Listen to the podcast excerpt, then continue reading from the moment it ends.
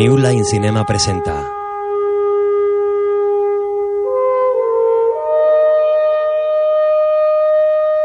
Una producción de Turman Morrissey Company.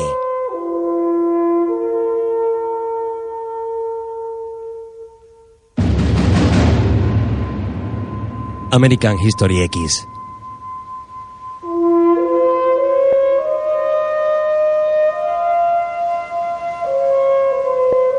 Dirigida por Tony Kai.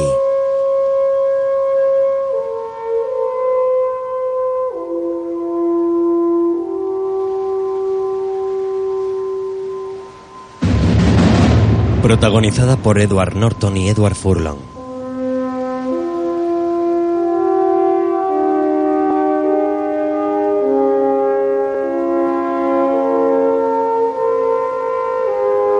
Con la colaboración de Avery y Beverly D'Angelo.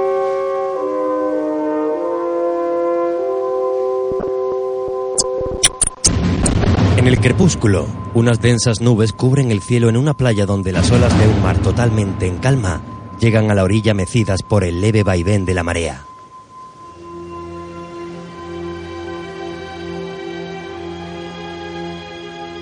Con la música de Anne Dudley.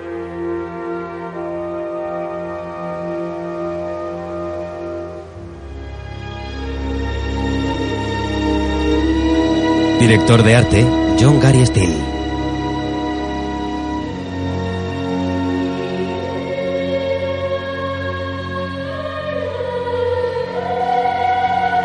Director de fotografía, Tony Kai.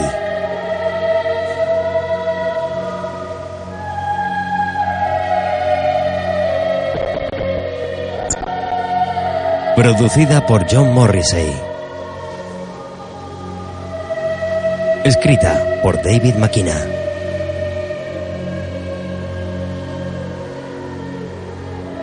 En una ciudad costera, un coche circula por una autopista poco transitada.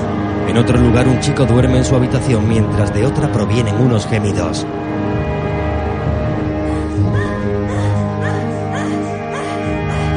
Bajo las mantas, un joven echado sobre una chica se agita frenético. El chico en la otra habitación se mueve en la cama. La joven de pelo corto y tatuajes tiene los pechos destapados. En la calle un coche circula despacio con tres ocupantes afroamericanos y observando una casa paran el motor frente a ella.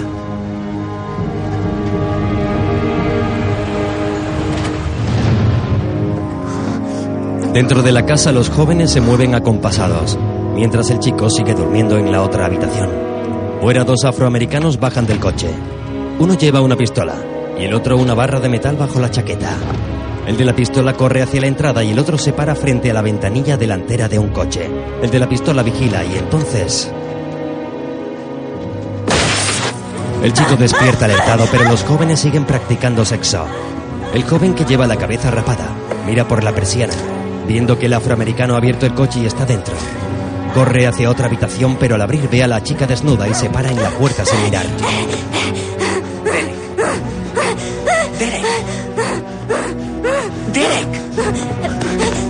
De mierda. Joder, Dani, ¿en qué coño estás pensando? Hay un negro ahí fuera robándote el coche. Derek lleva una espástica tatuada. ¿Cuánto lleva ahí? No lo sé. ¿Qué pasa? Ahora no, cariño. ¿Cuántos? Eh, Dani, ¿cuántos? uno, creo. ¿Lleva pipa? ¿Eh? Que si lleva una puta pistola, Dani. Tío, ¿y yo qué coño sé? Un segundo, un segundo. ¿Qué cojones está pasando, Derek? Tú quédate aquí, Dios. cállate. No te muevas. Espera un momento. Derek,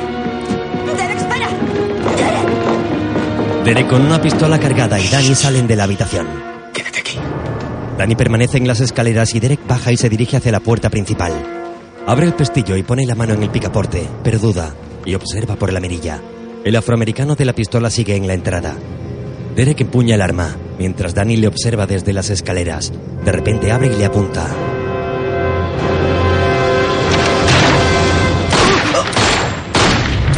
El afroamericano cae abatido. Danny lo contempla atónito.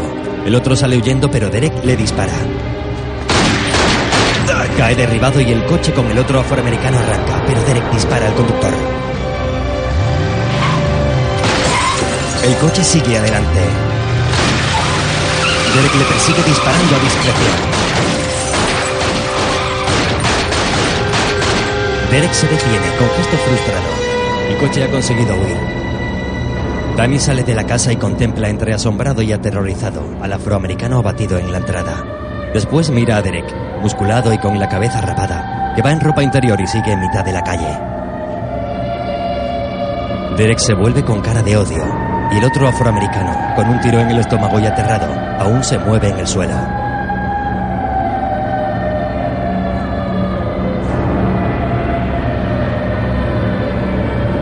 Danny observa paralizado al afroamericano, que con los ojos abiertos de par en par lo mira. Derek avanza furibundo y se abalanza sobre él.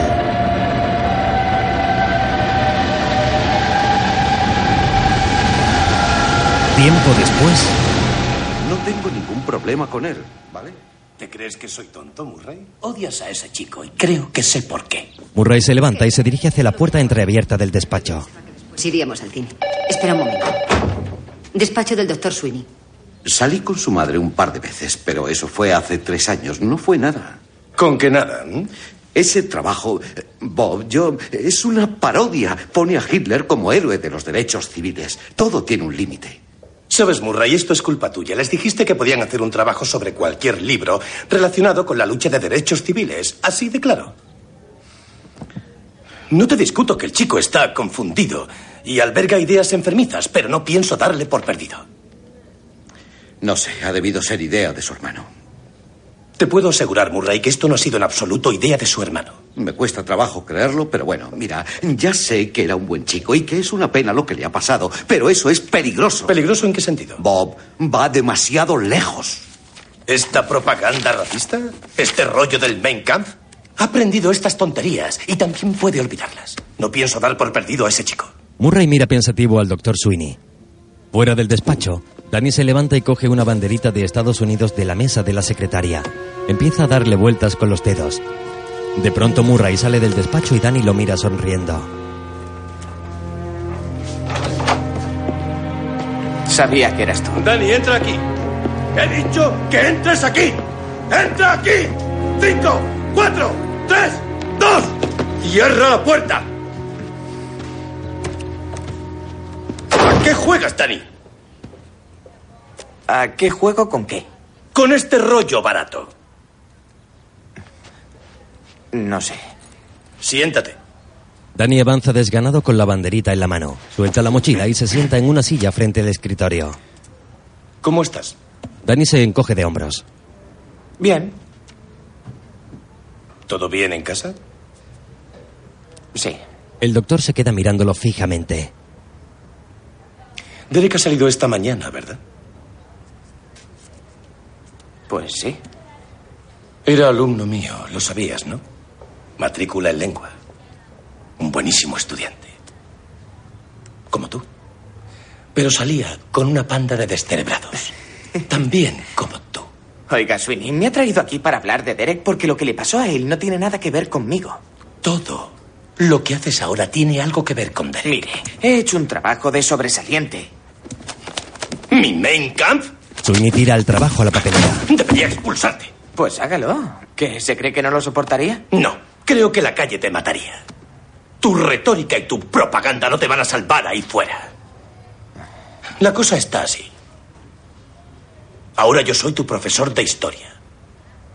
Hablaremos de sucesos actuales. Llamaremos a esta clase Historia Americana X. Nos veremos una vez al día. Bien, para empezar quiero que me prepares para mañana un nuevo trabajo. Ah, venga ya, Sweeney. He tardado una semana en leer Main Camp. No es justo. Sweeney lo mira con severidad. Danny se muestra fastidiado mientras, pensativo, sigue girando la banderita de Estados Unidos. Bueno, ¿sobre qué quiere que lo haga? Sobre tu hermano. Dios, hombre, dígame que es una broma. No, no, no, no es una broma. Quiero que analices e interpretes todos los sucesos que rodearon el encarcelamiento de Derek. Cómo ayudaron aquellos sucesos a formar tu actual perspectiva sobre la vida en la América contemporánea. El impacto sobre tu vida, sobre tu familia. Y escribas lo que escribas. Yo seré el único que lo lea. Pero si no está en mi mesa, Mañana por la mañana. Ya puedes decirle adiós al Instituto Venice Beach. ¿Queda claro?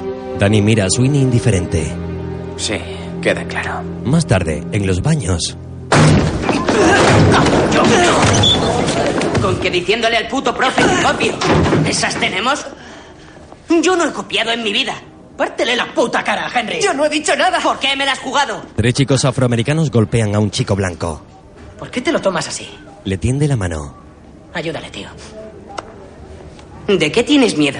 No voy a hacerte nada. Henry ha golpeado al chico en el estómago y entonces Danny sale fumando de un baño. ¿Qué miras tú? ¿Tú también quieres gilipollas? ¿Eh? ¿A ti qué te pasa? ¿Quieres palmarla? Danny encara a Henry. Puto blanco de mierda. Danny le expulsa a la cara el humo del cigarrillo. Tienes suerte de que tenga clase. No va a hacer nada. Más le vale no cabrearme. Le ha salvado que haya sonado la campana. Me lo habría cargado. Puto blanco de mierda. Un día lo mato. Tienes que defenderte, joder. Más tarde, un coche entra en un aparcamiento y aparca junto a un patrullero de policía. Del vehículo baja el doctor Sweeney, un afroamericano de mediana edad. Entra en un edificio de cristal. Dentro varias personas examinan fotos y expedientes policiales. Tenemos un expediente lleno de skinheads. ¿Y todos esos skinheads son de la misma banda? La banda de Venice Beach. ¿Este está suelto? Está cumpliendo condena. ¿Este tío está fichado? ¿Es este? Sí, es este tío. Los tipos llevan tatuajes con esvásticas. Esta mañana tenemos un invitado y aquí está. Buenos días. Hola. Buenos días. Bienvenido. Buenos días. Caballeros, les presento al doctor Bob Sweeney. Es el director del Instituto Venice Beach. El doctor Sweeney lleva un tiempo trabajando con bandas dentro y fuera de la cárcel. Hace tres años encerraron a un chico llamado Derek Viniar por matar a un par de negros que querían robarle el coche. Bob fue profesor de Viniar en el instituto y ha seguido su caso muy de cerca. Era un skinhead, ¿no? Más bien el skinhead. El protegido de Cameron Alexander. ¿Quién? Cameron Alexander. Aquí tienen, échenle un vistazo. Les pasa un expediente. Cameron Alexander es todo un mito en Venice Beach. Es probablemente el mayor escritor y distribuidor de literatura y vídeos sobre supremacía blanca en todo el condado. Patrocina bandas de supremacía blanca, escribe artículos y en sus ratos libres hasta panfletos racistas. ¿Tiene antecedentes? Está bastante limpio. Hemos intentado pillarle en algo, pero no ha habido suerte. Háganme caso. Está detrás de todo. Lleva el negocio desde la casa que tiene junto a la playa. No había bandas de blancos en Venice Beach antes de que Cameron Alexander y Derek Viniar se juntasen. Alexander encontró en Derek a su príncipe azul. Más o menos utilizaba a Derek para reclutar a chicos inseguros, frustrados e influenciables. Ese tal Viniar tiene mucha historia. Como verán en esta cinta, que he conseguido por cortesía de la NBC.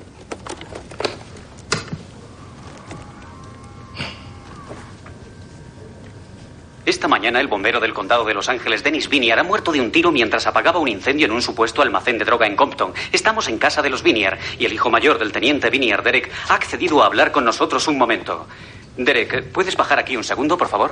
Derek aún lleva melena. Mira, sé que esto es duro, pero ¿cómo te sientes ahora? ¿Cómo cree que me siento? Me parece típico. ¿Cómo típico? Este país es un paraíso para los criminales, así que ¿qué esperaba? Sabe, a los americanos decentes y trabajadores como mi padre se los están cargando unos parásitos sociales. ¿Parásitos? Negros, morenos, amarillos, todos esos. No entiendo. ¿Insinúas que el asesinato de tu padre es una cuestión racial? Sí, es una cuestión racial. Todos los problemas de este país son una cuestión racial, no solo el crimen. La inmigración, sí, de beneficencia, son problemas de la comunidad negra, la comunidad hispana, la comunidad asiática, no son problemas de blancos. ¿No crees que eso tiene que ver con la pobreza? No, sabe, no. Y tampoco es producto del entorno, eso es un cuento. A las minorías les da por culo este país. Vienen a explotarlo, no a defenderlo. ¿Qué relación tiene Millones con...? de europeos americanos vinieron aquí y prosperaron. ¿Sabe? En una sola generación. ¿Qué coño le pasa a esa gente que va por ahí matando a bomberos? ¿Qué tiene eso que ver con el asesinato de tu Pues padre? que a mi padre le han matado mientras trabajaba, apagando un fuego en un puto barrio de negros del que debía haber pasado como de la mierda. Le ha matado un puto traficante que seguro que cobra la beneficencia. Lo siento. Derek Viniar ha salido de la cárcel de Chino esta mañana, después de cumplir unos tres años y pico. En mi opinión, creo que hay que estar atentos. Si al chico le pasa algo, La cosa puede ponerse muy fea en la playa. Con discreción. Más tarde. Venice Beach no siempre ha sido así. Antes era un buen barrio. El paseo siempre ha sido cutre, pero cuando mi padre nos trajo aquí, Venice era un sitio bonito y tranquilo para vivir. Con los años se ha ido a la mierda. Las bandas son como una plaga. Se han pasado al oeste desde Englewood y South Central y se han hecho con todo. No ha sido falta, tío. No ha sido falta, ni te rozado. ¿Cómo que no ha sido falta? ¿Cómo que no ha sido falta, gilipollas? ¡Ven aquí! ¡Gilipollas! ¡Me ha la cara! En una cancha un grupo de afroamericanos que jugaba al baloncesto ha comenzado a pelear. Uno de los que discutía se aparta y repara en que Danny los está observando. ¿Ese es el capullo del que me has estado hablando? Ese es el hijo puta. Henry mira amenazador a Danny, que sonríe. Sí, tío, es él. Danny se ha subido a una valla para que lo vean bien y acto seguido vuelve a bajar. Henry molesto se sienta junto a otro afroamericano. Cameron, hijo de puta. Por eso Derek montó el DOC. Yo me encargo de ese maricón. Decía que los chicos blancos no tenían por qué pasar miedo en su propio barrio.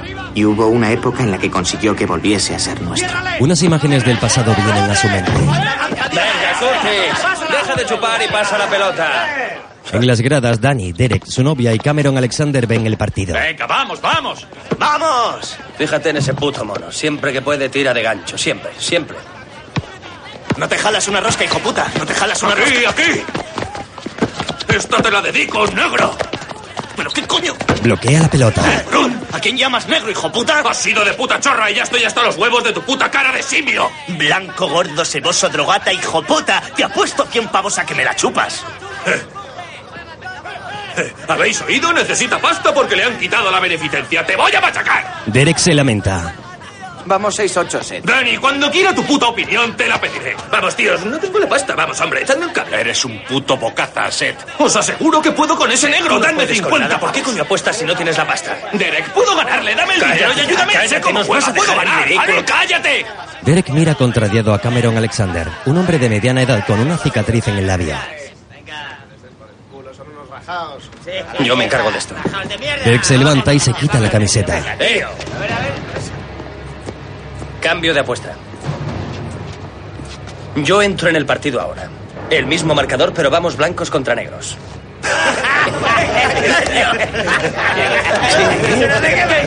¿Cuánto vas a apostar? Dinero no, dinero no. Estas canchas. Y no solo por hoy, para siempre. Si ganáis, nosotros nos vamos. Pero si ganamos, ni broncas ni peleas. Aquí mismo, delante de todos, cogéis vuestra mierda y os vais a tomar por culo. Venga, vamos, tío, acepta la apuesta. 8-6, sacamos. Derek le pasa el balón a un compañero y se desmarca. Se la devuelven y entra en el área esquivando a varios afroamericanos. La pasa a otro compañero que hace un mate. Ahora los afroamericanos corren hacia el otro lado de la pista. Seth se queda parado. Un afroamericano coge la pelota en el aire y mete canasta.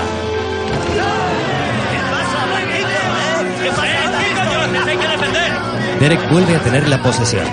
Se deshace de un defensa y de un salto estira el brazo realizando una entrada en bandeja y encestando. Todos saltan de alegría.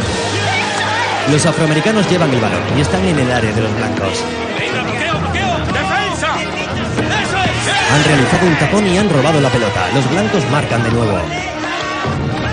¡Joder! ¡Pasadme la puta pelota con solo joder! Los blancos tiran y encestan. Los afroamericanos avanzan hasta el área contraria. El balón lo lleva el tipo que arregló la apuesta con Derek. Quien lo bloquea por detrás. El tipo lo derriba de un codazo en la boca. ¡Joder, tío! ¡Eso es el ataque! Vete a tomar por culo, es un quejica. Si quieres pelea, vale. Si no, métete el codo por donde te quepa. ¡Que te jodas! ¡Eres una mierda! ¡Eres la pelota, hijo puta! ¡Sacadle de la puta cancha! Tranquilo, tío. Tranquilo. ¡Hijo puta! Derek va hacia las gradas con la pelota. Su novia le abraza y él escupe sangre. Cameron le lanza una toalla. ¿Estás bien? Sí, dame agua. Tienes que pitar en ataque, Derek. Con punto de partido, no. A la mierda, no puedes dejar que esos negros te jodan. Cariño, es punto de Ya partido. son tuyos, Derek. Machácales. Observa. Derek le pasa la toalla a Danny, que se sienta mirando a su hermano con orgullo. Derek vuelve a la cancha y mira con superioridad al tipo que le ha golpeado. Este le devuelve la mirada, serio, pero entonces Derek se lleva la mano al labio roto y se lo toca. El tipo empieza a sonreír y Derek vuelve a escupir sangre. El partido se reanuda con la posesión de los afroamericanos. El tipo afroamericano la coge y la pasa por el aire. Derek salta. La ha interceptado y saltando hacia la canasta la incesta, quedando colgado de lado. Sus compañeros van a felicitarlo.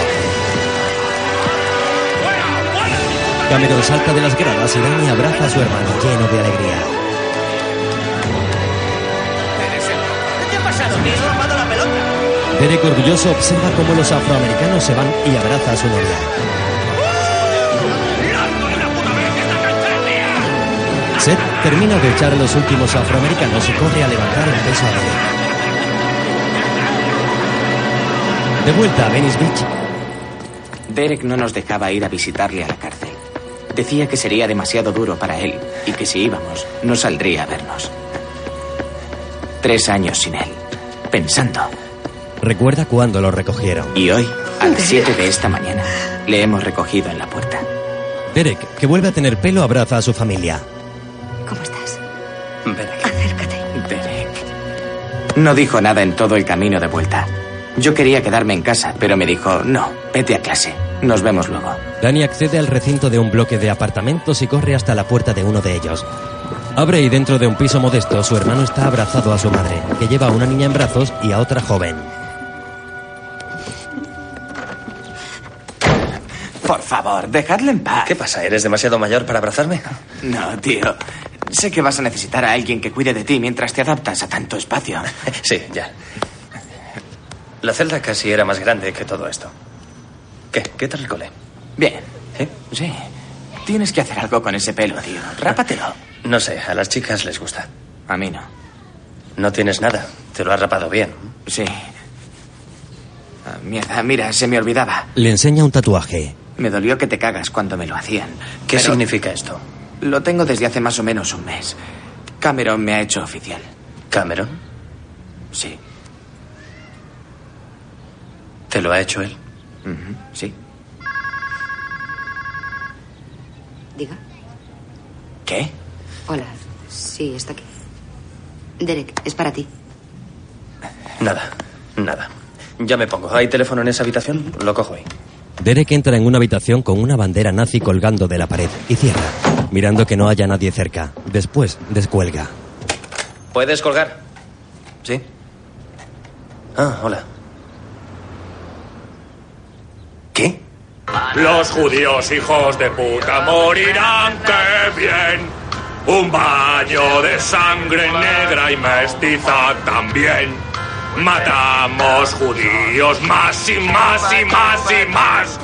Los blancos triunfarán. ¿Crees que ha sido nuestro amigo? Pues sabes qué, me da igual. Me da igual, pienso solucionarlo esta noche. Mi hijito, mi pobre pequeñín. Mamá, ¿a qué viene tanto besuqueo? Seth, que ha llegado en una furgoneta, se acerca silbando al apartamento. No, lo hará. Lo hará. Yo me encargo de que lo haga. Abro yo. La joven abre la puerta, pero cuando ve que Seth intenta cerrarla, Seth la abre de un empujón. Vengo a verles. ¿Seguro que cabes por la puta puerta? Te jodes. Lleva una videocámara en la mano. Sí. ¿Qué pasa, Dan? ¿Qué tal? ¿Dónde está Derek? Hablando por teléfono. ¡Sal de ahí, mariconazo! ¡Viniar! ¿Dónde coño estás? ¡Viniar! Espera. Ahora mismo voy. ¡Viniar! No, enseguida salgo. Seth, cámara en mano, entra al baño. Enfoca el váter en la pantalla y cierra la videocámara. La deja en el lavabo y sacándose una pistola del pantalón, la deja junto a ella. Danny entra en la habitación de Derek. Tendré cuidado. ¿Qué quieres? No voy a quedarme en casa el resto de mi vida. Danny se tira en la cama. Espera. Oye, oye. ¿Qué coño hace Seth aquí? ¿Le has invitado tú? No, siempre viene por aquí. Dan, Dani, enseguida salgo. Enseguida salgo. Danny se levanta de la cama con fastidio y sale de la habitación, mientras su hermano lo sigue con la mirada.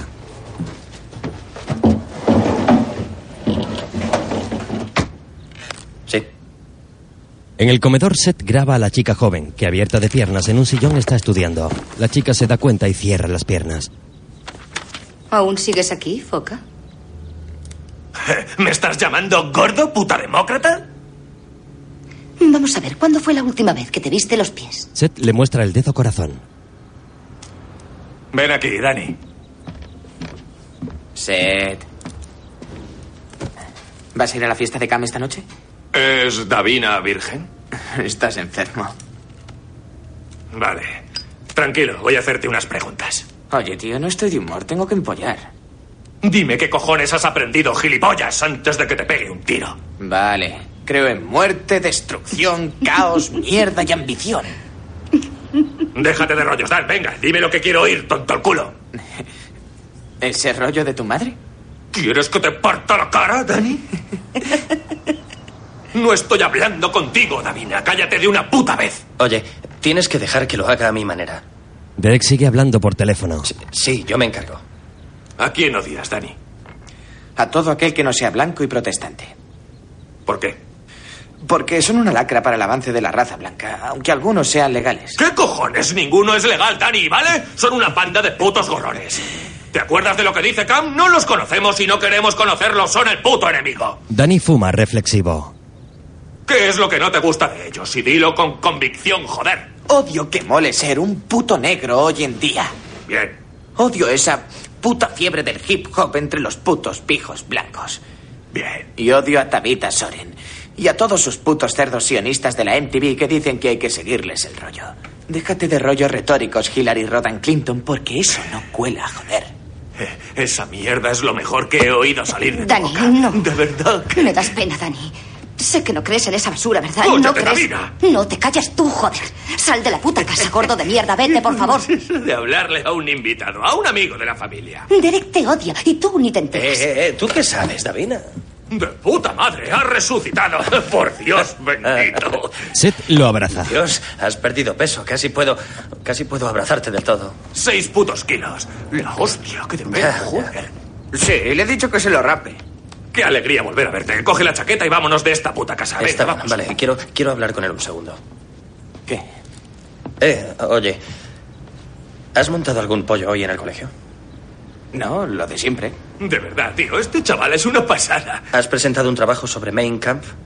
Sí. Y tan pasada. Sí, Sweeney tío, se habrá tenías que- cagado de miedo. Claro, tío, se ha pillado un ¿Ha sido caseo. idea tuya o ha sido cosa de Cameron? ¿Te lo ha dicho él? No, me pareció algo guay. De verdad, tío, este ¿Cómo lo has es sabido? listo, es ¿Cómo te has enterado? Eso da lo mismo.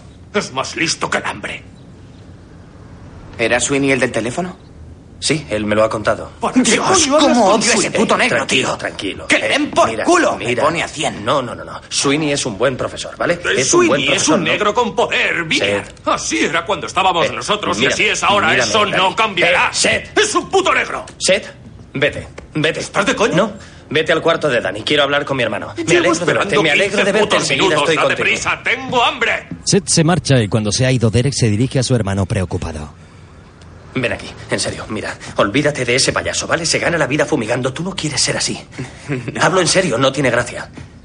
Sweeney es un buen profesor y puedes aprender mucho de él. No la jodas con gilipolleces de esas. No, Tienes Derek, que ser más Tú listo. no lo entiendes, tú no lo entiendes. Tendrías que ver la puta mierda de Lo trabajo sé, que lo sé todo, me lo ha que- contado todo y me da igual.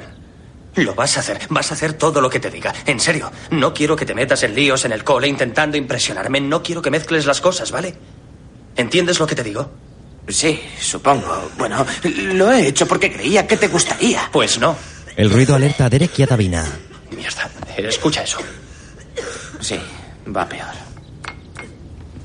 Vale, mira, mira, no te preocupes, ya hablaremos de esto, ¿vale? Ya hablaremos. Derek sirve un vaso de agua de grifo. Eh, Dani, mamá está que se muere y tú le fumas esta mierda Vale, en la cara. Apágalo. Muy bien, eso es.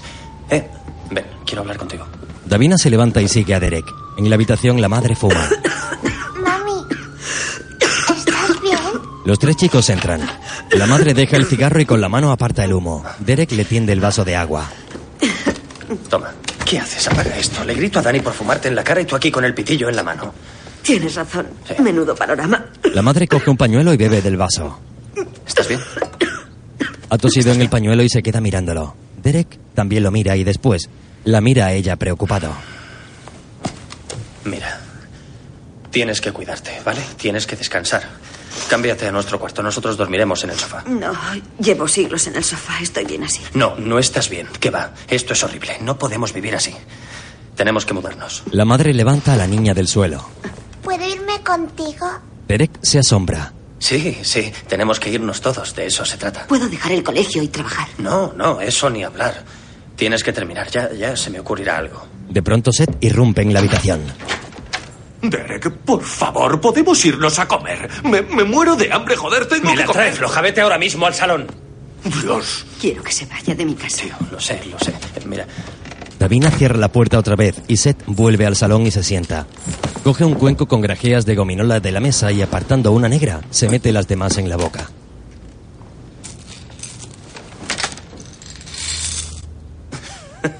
Es un idiota. Siempre ha sido un idiota. ¿Qué más da, tío? No puede evitarlo. Bueno, tengo que hacer ese trabajo.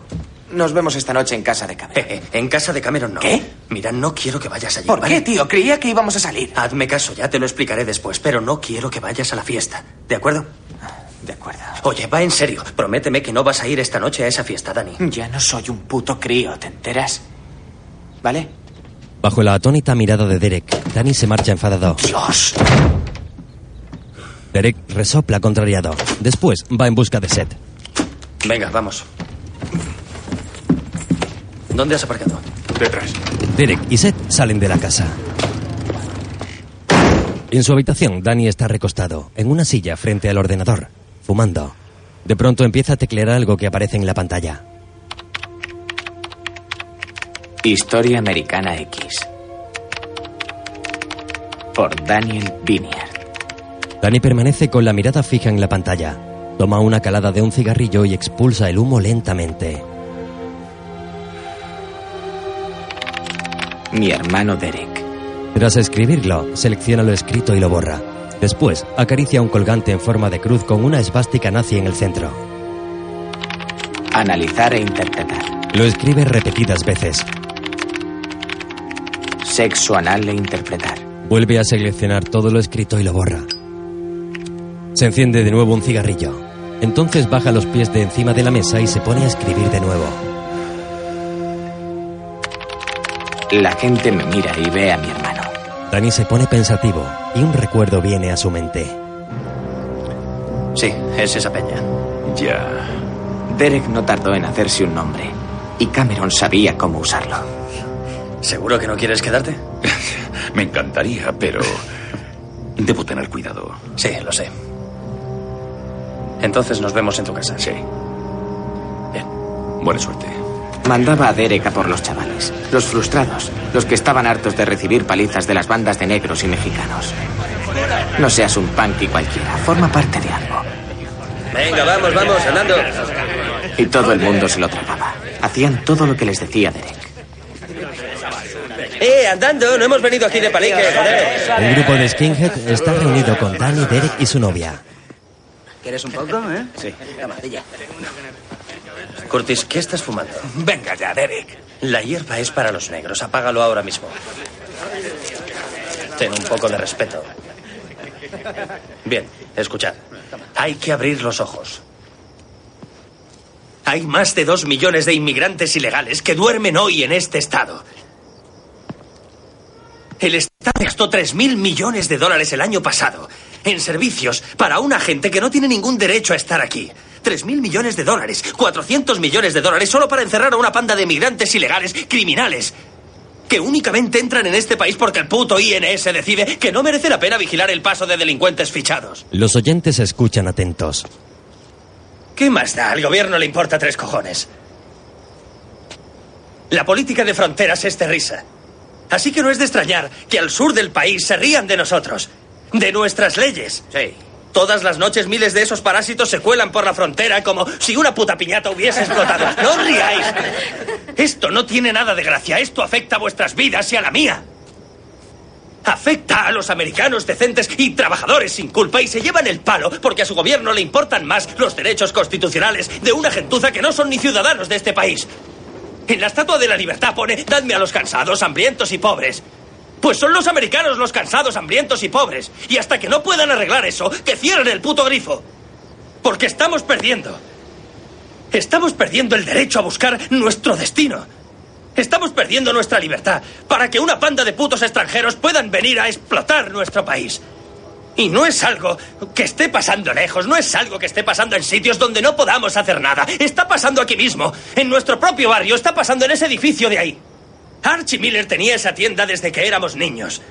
Dave trabajaba ahí, Mike trabajaba ahí.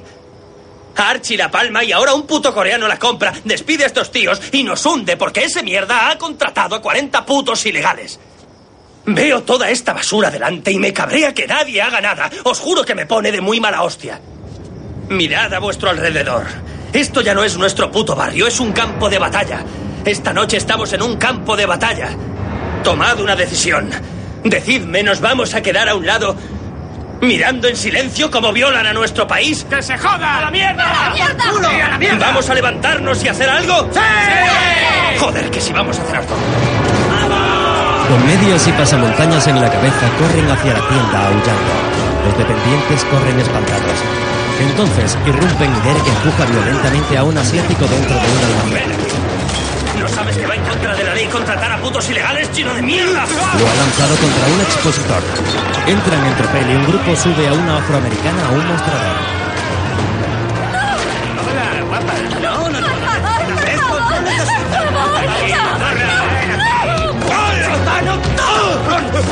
Otros golpean a un latino y tiran todo lo de las estanterías.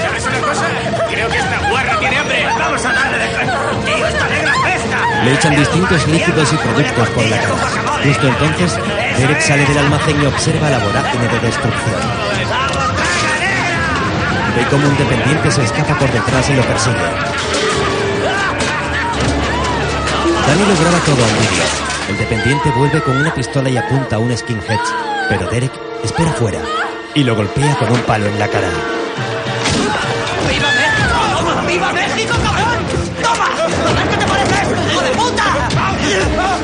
Judíos, toma! El latino, al que han dado una paliza, llora en el suelo desesperado mientras le lanzan judías. Los otros siguen vertiendo cosas a la cara de la chica afroamericana. Vamos a ponerle un poco de esto. Muy bien. Échale más, échale más. Vierten leche. Eh, ese color te queda muy bien, puta. Ahora te darán un trabajo de blanca, zorra. Algo mejor que esto, ¿eh? Sí, blanca. Seth tira un tipo por los aires.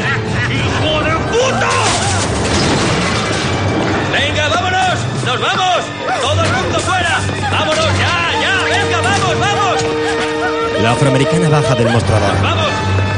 ¡Venga, vamos, vamos! ¡Vámonos! Seth se dirige al tipo que ha lanzado por los aires. Sin permiso de trabajo aquí no trabaja ni Dios.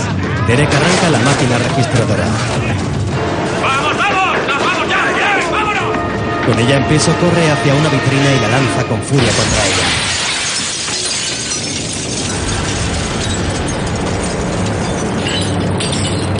De nuevo en su dormitorio, Danny sigue frente a la pantalla del ordenador con un colgante nazi en la mano. Enciende otro pitillo y un nuevo recuerdo sobre su familia sentada en la mesa junto con el profesor Murray le sobreviene. Papá ya no estaba. Pero las cosas casi habían vuelto a la normalidad. Derek tenía un buen trabajo, mamá empezaba a vivir un poco. Todo por el Nos sentíamos todos tan bien que no lo vimos venir. maravillosas. Son una panda de Quizá debimos verlo. Lo curioso es que la mayoría de las tiendas destrozadas durante las revueltas eran propiedad de negros. Qué estupidez. ¿Por qué cargarte tu propio barrio? A eso me refiero, a que se trata de un acto irracional. Es como una expresión de rabia de personas que se sienten rechazadas y olvidadas por el sistema. Exacto, es como lo que pasó en Watts Sí. o en las revueltas de Chicago en el 68. Eso es un cuento, yo no me lo trago. Llamar a una revuelta una expresión irracional de rabia es de coña. Es un oportunismo de lo más cutre. Es una panda de gente que busca cualquier excusa para saquear una tienda, nada más. Y el hecho de que esa gente asaltase las tiendas de sus propias comunidades solo refleja hasta qué grado esa gente no tiene el menor respeto por la ley. Y desde luego ningún concepto de comunidad o responsabilidad cívica. No, un momento. Los blancos, estarás de acuerdo, también roban a los blancos. Ya, pero no se matan unos a otros en cifras récord por toda América. Fíjate en las estadísticas, por amor de Dios. Uno de cada tres varones negros está en alguna fase del sistema correccional. ¿Es una coincidencia o es que esa gente tiene como un compromiso racial con el crimen? Y no solo eso, están orgullosos. Bueno, quizás sea por los prejuicios del sistema judicial. Sí, si vas a hablar de las estadísticas criminales, fíjate en las desigualdades sociales que las producen. Bla, bla. ¿Sabes qué? Eso es justo lo que odio. Lo que haces, Davina, es coger una cosa y llamarla de otra forma para, bueno, aligerar la responsabilidad que esa gente tiene por sus actos. Es como decir, no es una revuelta, es rabia, no es un crimen, es pobreza. Eso es ridículo. Es mentira. Es justo lo que pasó en ese juicio, porque la prensa le dio tantas vueltas al tema que la gente solo se centró en, en los polis, en si iban a condenarles o no, y en si habían violado los derechos civiles de Rodney King. Es decir, toda la gente se olvidó del propio Rodney King. El tío es un delincuente habitual admitido por él mismo. Iba con un pedo que te cagas, conduciendo a 190 por hora por la autopista. Le pararon una panda de polis y, y- y les atacó. Atacó a unos agentes de la policía, punto final, y quedó libre. Sí, un colgado con su videocámara empezó a grabar a mitad para que viéramos cómo le pegaban. Ajá, exacto, se ve a Powell y a Kuhn que le cogen y le dan con las porras y a Brisenio dándole patadas en la cabeza. Y parece fuerte, ¿sabes? Y la gente dice, ay, pobrecillo. Ese pobrecillo atacó a cuatro polis. Cuatro polis que acabaron en el estrado defendiéndose por utilizar técnicas de defensa propia absolutamente habituales. Mm, Yo no creo que en el vídeo se viera eso. Ah, no lo crees, ¿eh? ¿Y qué? ¿Eres una autoridad, mamá? Se mueve incómoda. Murray, ¿tú qué opinas?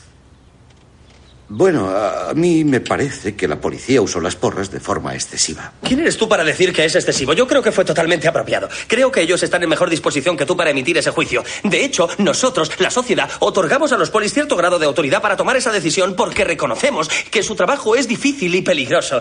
¿Sabes? Por desgracia, muy pocas personas respetan eso o respetan la autoridad. Mira quién está hablando de respeto, el rey del Ku Klux Klan. No te ¿Qué? vamos. Davina, ¿Sabes qué? Davina, ¿Sabes no qué? digas ¿Quieres eso. ir a la universidad. Davina? Pues aprende a escuchar. No he Derek. dicho que respete sus leyes. Derek. Reconozco la autoridad de un poli. No respeto ninguna ley que deja libre a un mono como Rodney King. En segundo lugar, no soy como tú bien sabes, miembro de una panda desorganizada de paletos como el puto Ku Klux Klan. Por favor. Así que quítatelo dicho. de la cabeza. Te has desviado de la cuestión. ¿eh?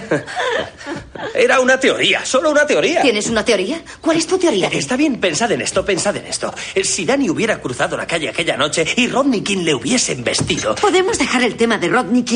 Se muestra exasperada y Derek asiente. Todos se han quedado serios y de pronto la madre levanta la vista avergonzada y los mira. ¿Quién quiere postre? Estamos hablando, Dory. Estamos hablando, ¿vale? Si Rodney King hubiera ido conduciendo hasta arriba de Chivas y PCP y hubiese matado a Danny, ¿no pensarías lo mismo sobre no la le fuerza vi con la que pegar a nadie en polis- el vídeo, ni tú tampoco. No llegó a matar a nadie, gracias a Dios. No grites. Ali está dormida. Doy se aleja y Derek la mira, molesto. Pero si hubiera matado a alguien, vamos, imaginaos, si ese puto simio hubiese atropellado a un crío, todos tendrían una opinión muy distinta del asunto. Se concentrarían en, en Rodney King y no en los oficiales, pero en cambio solo atacó a unos polis. Y de repente todo el país se pone en pie por ese cabrón, por ese hijo de puta. De verdad, yo alucino. Estamos colgados con esa idea de que tenemos la obligación de ayudar al pobre hombre negro, de darle cuartel hasta que supere las injusticias históricas. Es un cuento. Y todo lo que decís lo fomenta. Todas esas tonterías liberales. Todos la mirada mientras nuestro país se pudre por dentro. Dios, Lincoln liberó a los esclavos como hace 130 años. ¿Cuánto tiempo van a tardar en espabilar? Los judíos han sufrido persecuciones durante más de 5.000 años. ¿Insinúas que es malo tener prejuicios contra el antisemitismo? Ah, Olvídalo. Estoy contigo, estoy contigo a muerte, cariño. Estoy harta de estos hipócritas liberales. Oh, ya empezamos. Esta parte me encanta, es genial. Fíjate en lo que le hicieron al jefe Gates. ¿Te crees que habrían sido tan duros con el negro de Willy Williams? Exacto, Ni exacto. hablar, porque Gracias. el vídeo era un montaje No para puedo acabar con levantarme. Gates. Sí. No, no puedes. No interrumpas. Perdón, estoy hablando yo. Yo te escucho. No la interrumpas. ¿Quién coño te crees que eres? Está exponiendo su teoría. ¿Quién coño te crees que eres? ¡Eh! Davina, siéntate. Derek. ¡Una mierda! Siéntate. Derek, no déjala. quiero Calla, sentarme. cállate. Derek, Siéntate. medio, no. Derek, cálmate. ¡Cállate! No le ¡Cállate! mandes callar. No, siéntate ahí. Déjame en paz. No. No me toques. Siéntate ahí. tienes que calmarte. ¡Quítale el medio! No. ¡Maldita sea! Siéntate. ¡Quítate Calla del la medio! boca y ¡Que ten te más jodan! respeto por mi novia. Derek, ¿qué Derek, estás intentando pasar. demostrar? Murray, no te metas. Ven aquí. Al tratar de escapar, Derek ha agarrado a Davina del pelo y le mete a la fuerza en la boca un trozo de bistec. Tienes que cuidar tus putos modales, Davina. ¡Cierra la puta boca! Dani se abalanza contra su hermano y trata de ayudar a Davina. No puede respirar. Da un golpe, tira a Dani al suelo. ¡Suéltala! ¿Vas a pedir disculpas? ¿Vas a pedir disculpas, eh? ¡Lo vas a hacer! ¡Eres un gilipollas! ¡Ah! ¡Te odio! En el forcejeo, ha golpeado a su madre y Davina sale corriendo de la habitación. La novia de Derek lo observa, orgullosa, y él encara a Murray. ¿Qué haces, Derek? Es tu familia. Eso, mi familia, mi familia. ¿Y sabes qué? Me la suda lo que pienses tú o cualquiera. Tú no eres parte de ella y nunca lo serás. Eso no tiene nada que ver. ¿Ah, no? ¿Te crees que no veo lo que pretendes? ¿Te crees que me voy a quedar aquí sonriendo mientras un puto judío intenta tirarse a mi madre?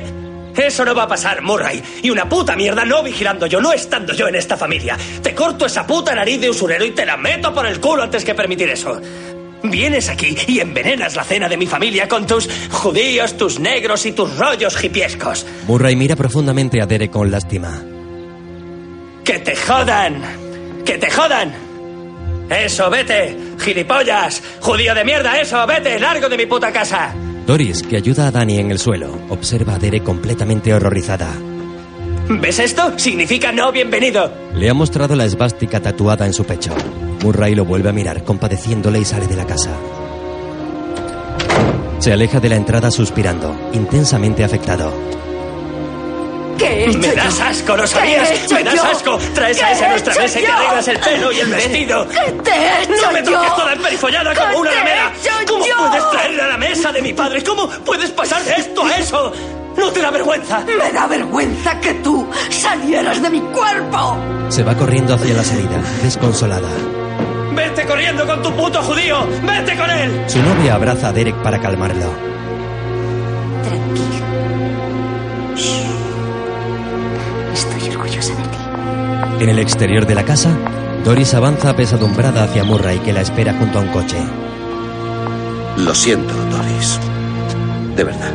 Ella se apoya en el coche completamente destrozada y le tiende la mano a Murray, que se la aprieta y la mira con ternura. Está perdido. Es un niño. Sin padre. Doris, no sabes en qué mundo viven tus hijos. Desde una ventana, Danny observa a su madre con atención. Fuera, Murray y Doris permanecen en silencio. El profesor le tiende la mano. Adiós. Ella vuelve la cara y Murray, apenado, entra en un coche y arranca.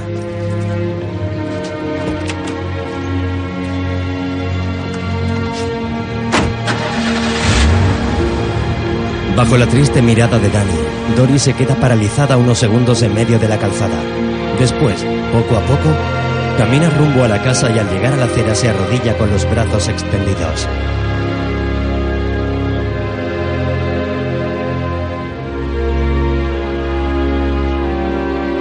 Dentro, Derek, que se encuentra en la misma habitación que Danny, le susurra algo a la novia para que lo deje a solas. Danny se sienta y reposa la cabeza en sus manos. ¿Eh? ¿Estás bien? De repente aparece Davina con un bate. ¡Te voy a matar, cabrón! no, no, no, no, no. ¡Hijo de puta! Ven, ¡Suéltame! ¡Cálmate! ¡Suéltame, joder! ¡Que te jodan! Perdona. Le ha quitado el bate. Nunca te haría daño y lo sabes. Vamos, la he jodido, he perdido el control. No, no es por ti. Perdona. Vamos, nunca os haría daño, nunca os haría daño, lo sabéis. Haría lo que fuese por vosotros. No te creo. Yo confío en ti. En ese momento entra Doris y mira a Derek. De vuelta en el dormitorio de Danny, la niña pequeña lo saca de su ensimismamiento. Hola. Hola, ¿qué haces despierta, eh? ¿Quieres hacer el avión? Sí. ¡Esto es para el despegue! Danny levanta a la niña en el aire y la mueve como si fuera un avión. ¡Oh, no! ¡No te estrelles! Vamos a ver a mamá. Salen al salón. ¡Uh, un piloto loco! Un besito. Ah, eso. Muy bien. Danny se sienta en un sillón con la niña en su regazo y le palpa la frente a su madre. No estás muy caliente. No, es en el pecho. ¿Qué estás haciendo? Estaba pensando. Ya, Como todo el mundo. Sabes que a veces no sé ni cómo hemos llegado a esto. Mamá. Siento que os he fallado, pero no tengo ni idea de cuándo ha sido. Mamá, no pasa nada. ¿De verdad? Sí. Doris ha cogido un cigarro. Hace frío, no me extraña que estés enferma.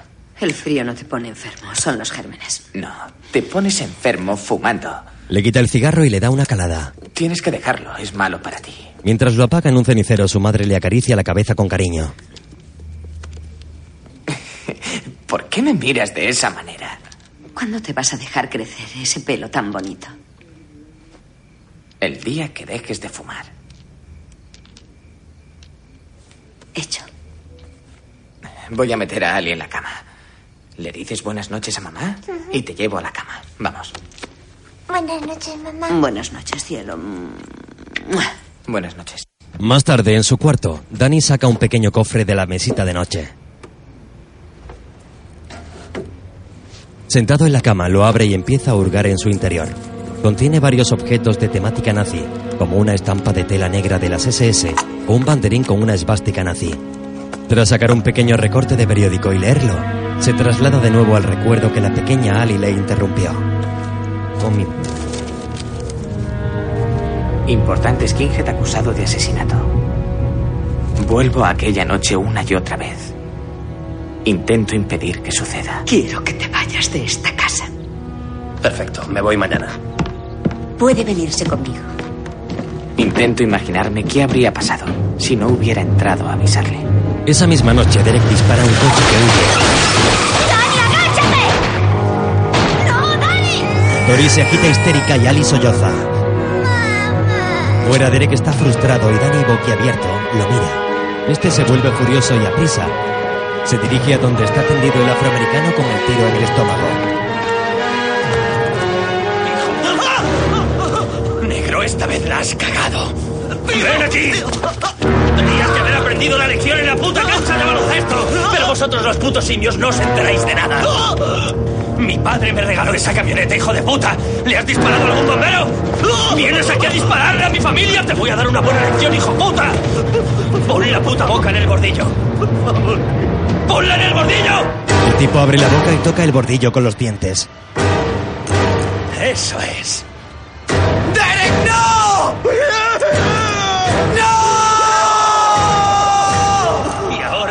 Ahora despídete.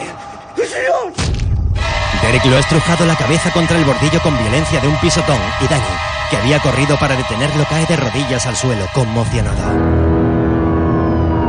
¡Cabrón! Unos coches de policía llegan derrapando hasta la calle. ¡Tira el arma! ¡Deja el arma en el suelo! ¡Las manos arriba! ¡No se te ocurra bajarlas! ¡Ahora date la vuelta! Derek se gira sonriendo de forma siniestra y mira a Danny, que sigue de rodillas, petrificado en el jardín. ¡Las manos detrás de la cabeza! Mientras sube los brazos a la cabeza, no para de sonreír en ningún momento. ¡Ponte de rodillas, de rodillas, vamos! Derek arquea las cejas y sonríe a Danny mientras los agentes se acercan a él.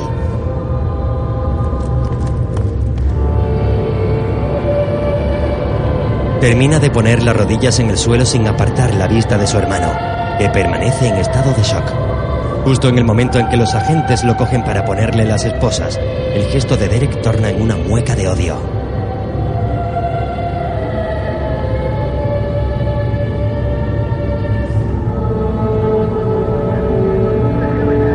Un agente ayuda a Danny a levantarse y otro rodea a Derek con el brazo para levantarlo del suelo, esposado y con el gesto aún más exacerbado. El agente empuja a Danny hasta la casa, pero este se resiste, mientras ve cómo llevan a su hermano. Dentro, Davina trata de calmar a su conmocionada madre.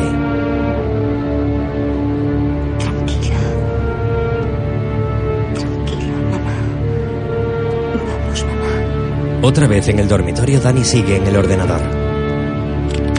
Dijeron que había ido demasiado lejos. Condenaron a Derek por homicidio y le metieron en la cárcel. ¿Qué pasa? ¿No va a abrir la puerta? No sé, la muy puta nos está mirando. ¡Hola! Dani, ¿Puedes abrir es para ti. Enseguida voy. Habría sido cadena perpetua si yo hubiera testificado.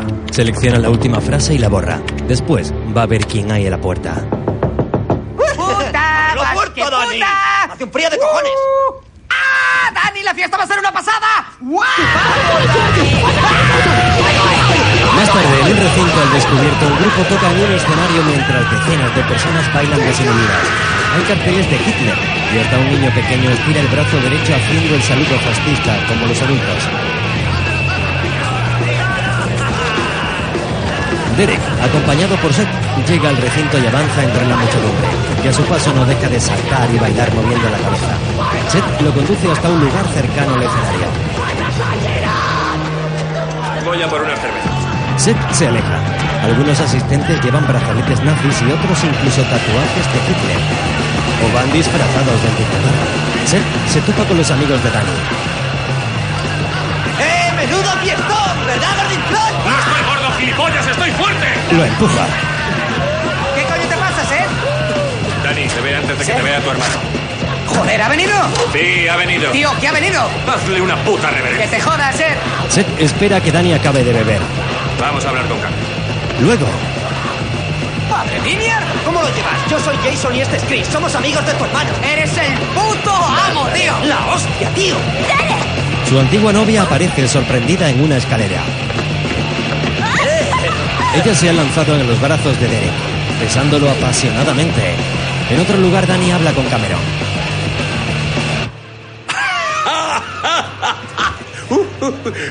¿No habías entregado ese trabajo? Pues sí, pero el hijo puta de Murray se ha chivado y Sweeney me ha hecho escribir otro. El bueno de Sweeney nunca se da por vencido, ¿verdad? Es uno de esos orgullosos de ser negro. Un momento. No es orgulloso. No. Es un manipulador y un negro santurrón. Intenta que te sientas culpable por escribir sobre Adolf Hitler. Sí. Si un negro o un chicano escriben sobre Martin Luther King o el puto rojo de César Chávez, la gente le aplaude. ¿Eh? Sí. Tú ves lo hipócrita que es eso, ¿no? Sí. Desde luego. Aparte, Derek y su novia se besan. Venga, vámonos, vámonos, vámonos. No, no, escucha, escúchame. Quiero estar contigo, de verdad. Pero esta noche tengo que hacer algo. De acuerdo. ¿Lo entiendes? Sí, estaré aquí. Cuando estés listo. Ella hace el amago de besarlo. Oye, ¿harías algo por mí? Lo que sea. Vente conmigo. Lo mira, confusa. ¿A dónde? Lejos de aquí, lejos de todo esto. Vente conmigo. ¿Por qué quieres irte? Te adoran, eres como un dios para ellos. Si crees que antes éramos alguien, ya verás No, cuando espera, veas lo que eh, somos eh, ahora. Escucha, escucha, no quiero eso. No lo quiero, no quiero meter a mi familia en esto. Lo que hice lo ha jodido todo, ¿entiendes? ¿Qué ocurre? ¿Crees que hiciste algo malo? Ah, cariño, por favor. Esos negros se llevaron exactamente lo que se merecían. Todos lo sabemos. Comprendo que acabas de salir, pero nadie te va a hacer nada. No se atreverán a tocarte. Aquí tenemos un pequeño ejército. No vamos a dejar que una panda de payasos nos echen. Stacy, no me estás escuchando. No tengo miedo. Ya no lo quiero. Se acabó. He acabado con todo esto. Lo mira incrédula. Es. Es una mierda, Stacy. Mira, tú no necesitas esto. Vamos, hazme caso. Si quieres estar conmigo, hazme caso. Ven conmigo. Stacy sonríe. Vamos.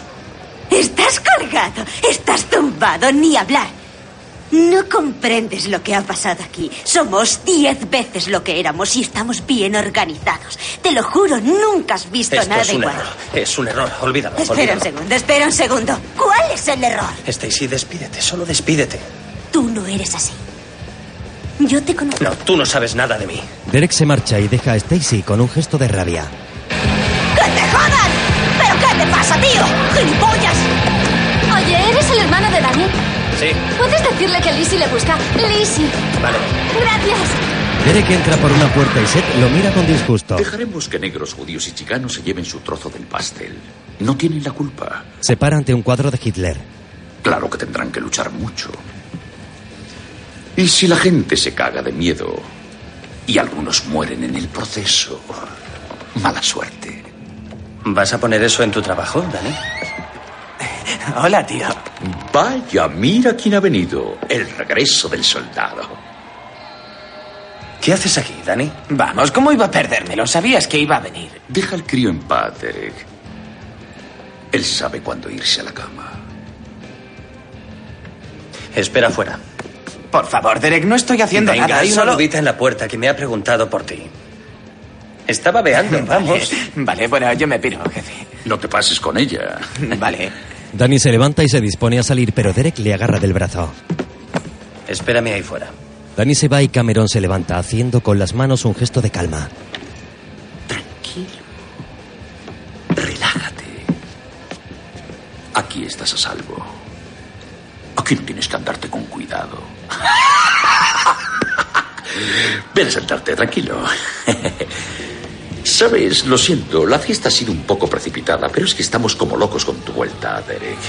Es normal que te sientas un poco raro. No me siento raro, Cam.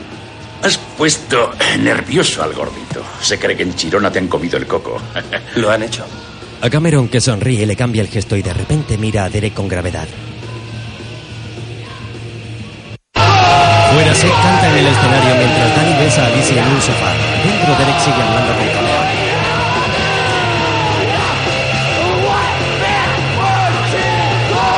Verás, las cosas han cambiado mucho, Derek. ¿Querías organización?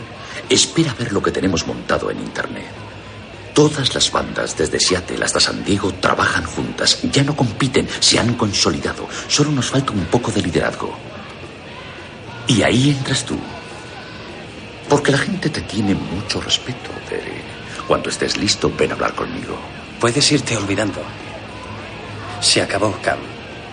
Ya, bueno, sé que superaste el rollo ese de ir rapado hace tiempo, gracias a Dios. Me gusta cómo tienes el pelo ahora. ¿Ves? A eso me refiero. Ahora somos más grandes. Se acabaron los putos supermercados. No me estás escuchando. Se acabó todo. Toda esa mierda de ahí fuera y toda tu mierda. Me voy. Comprendo cómo te sientes. Acabas de salir de la cárcel. No me jodas con lo de la cárcel. No tienes ni idea de lo que es eso. Yo estuve en el trullo. Y una mierda. Me he enterado de tu cuento de lo de la cárcel. Estuviste dos meses y luego te chivaste de dos chavales para que cumpliesen tu condena. No me vengas con mentiras, joder, Cameron. De acuerdo. Esto es ridículo. Déjalo. Ve a calmarte. Echa un polvo. Haz algo. Aclárate un poco y luego hablamos. Ya, pero da igual que no lo haga, ¿verdad? Porque ya tienes a tu próxima remesa en fila y lista. Eres un puto buitre. ¿Qué has dicho? Te aprovechas de la gente, Cam.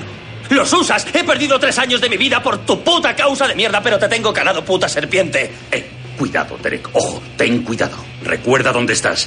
Esto no es un puto club social donde puedes entrar y salir cuando te da la- ¡Calla de una puta vez! He venido a decirte una cosa. Yo me largo. Me largo. Y Dani también. Y como vuelvas a acercarte a mi familia, te juro que te mato. Pues perdona, pero que te den por culo, Derek. A mí no me vienes tú con amenazas. Mira, tú haz lo que quieras, pero Dani es un buen chico. No es un mariquita como tú. Necesita mi ayuda y se la voy a dar. Como te acerques a Dani, te arranco el puto corazón, Cameron. No tengo que acercarme. Él vendrá a mí. Soy más importante para él de lo que tú serás jamás. Derek le ha dado un puñetazo a Cameron que lo ha tirado al suelo. Eres un puto hombre muerto, Viniar. Derek le ha dado una patada en la boca a Cameron. Nervioso se acerca a la puerta y mira si hay alguien fuera. Cuando se cerciora, sale y deja a Cameron en el suelo, sangrando. Fuera se topa con Seth.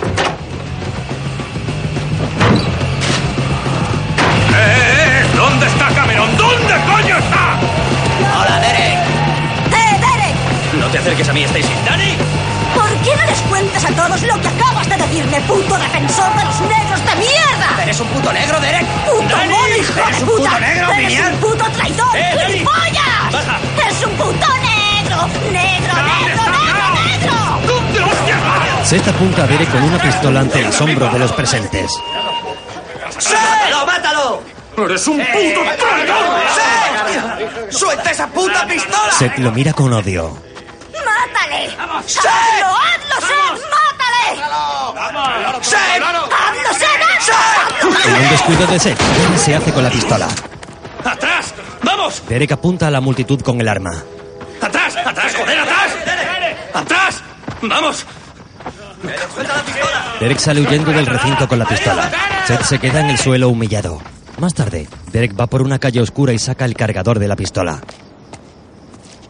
Tira la pistola a un contenedor. Y más adelante tira el cargador a una papelera. De pronto aparece Danny y lo empuja contra un cierre metálico. ¡Cabrón! ¡Dani, tranquilo! ¿Te crees que eres? Dani, Dani, tranquilo, tranquilo. ¿Quién te crees que eres? Tranquilízate, Dan, tranquilízate. ¡Te odio a muerte! Vale, shh, shh, en serio. ¡Eh! Vamos, vamos, cállate, cállate. ¿Qué Tranquilo, te ha pasado, Derek? tranquilo, tranquilo. ¿Qué te ha pasado, Derek? Danny confundido llora observando a su hermano.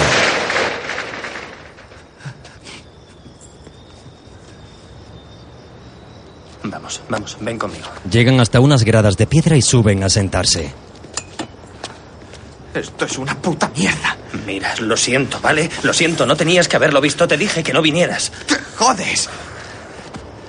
Tío, estás colgado. Lo sé, lo sé. Se suponía que no iba a ser así, ¿vale? Estás colgado. No hay más que hablar. No es como lo había planeado, se ha ido toda la mierda. A la mierda. Totalmente fuera de control.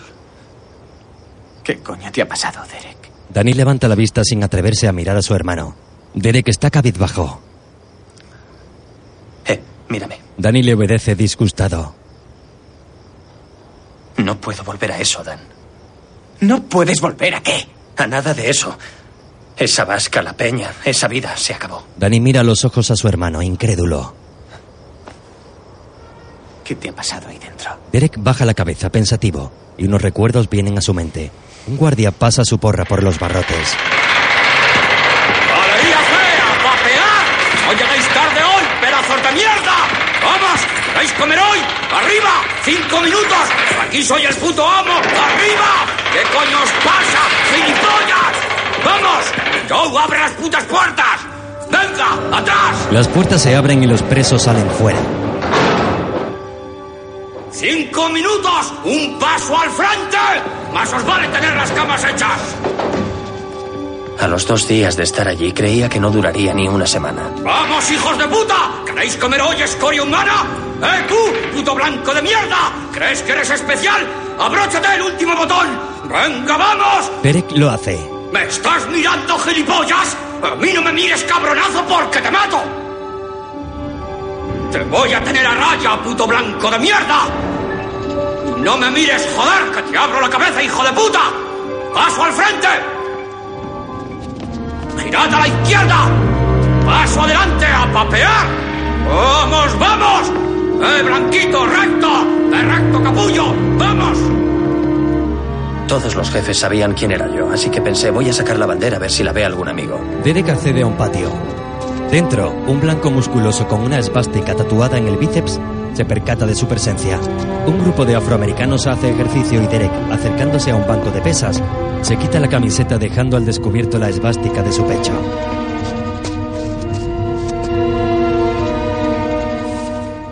El blanco llama la atención sobre él a sus compañeros. Mientras Derek hace pesas, los afroamericanos coléricos se empiezan a acercar a él, pero se dan cuenta de que los blancos ahora lo están mirando y deciden marcharse y dejarlo.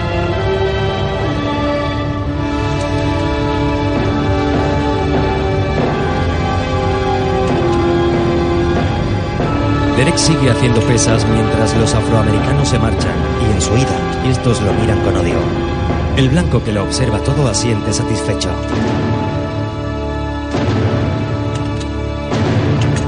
Más tarde, Derek está en el comedor con una bandeja en la mano.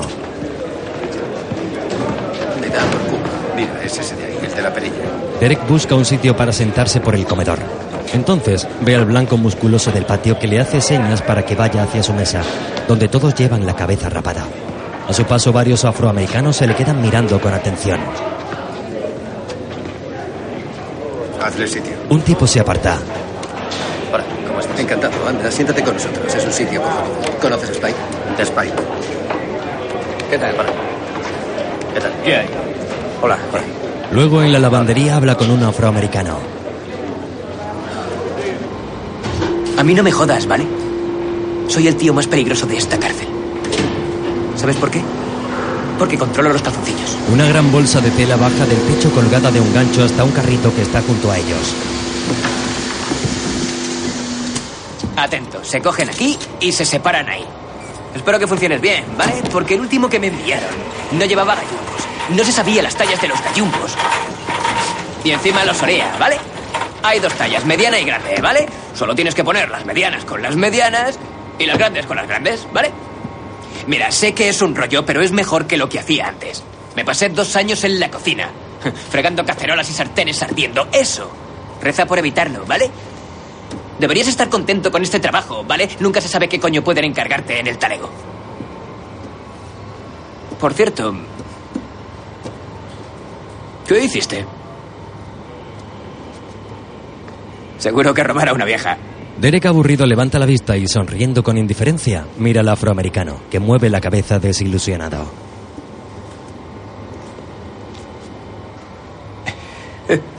Conozco a los de tu calaña.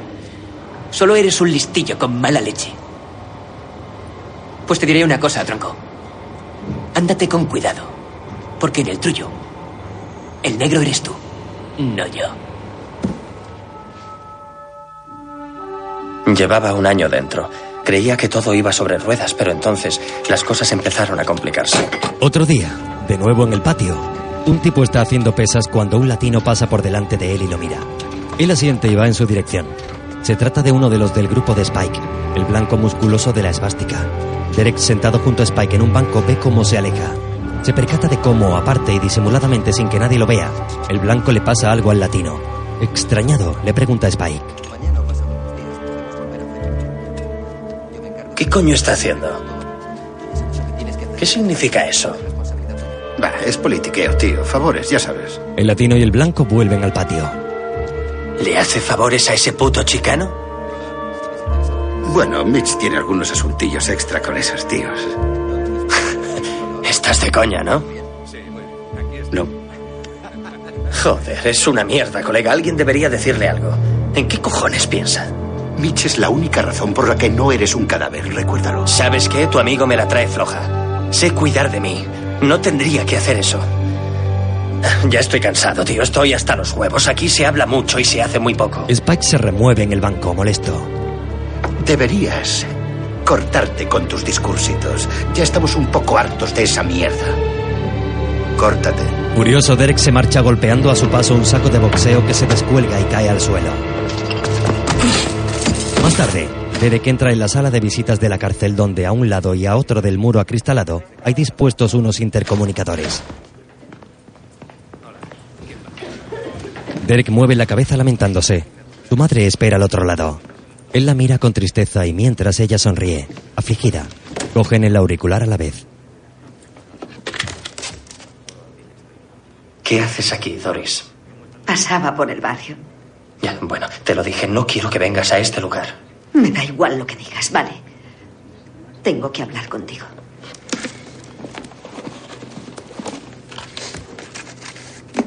Hurgando en su bolso ha sacado un pitillo que se mete en la boca y enciende. Expira el humo contra el cristal y mira intensamente a Derek. Permanecen así durante unos segundos y entonces Derek mueve la cabeza decaído.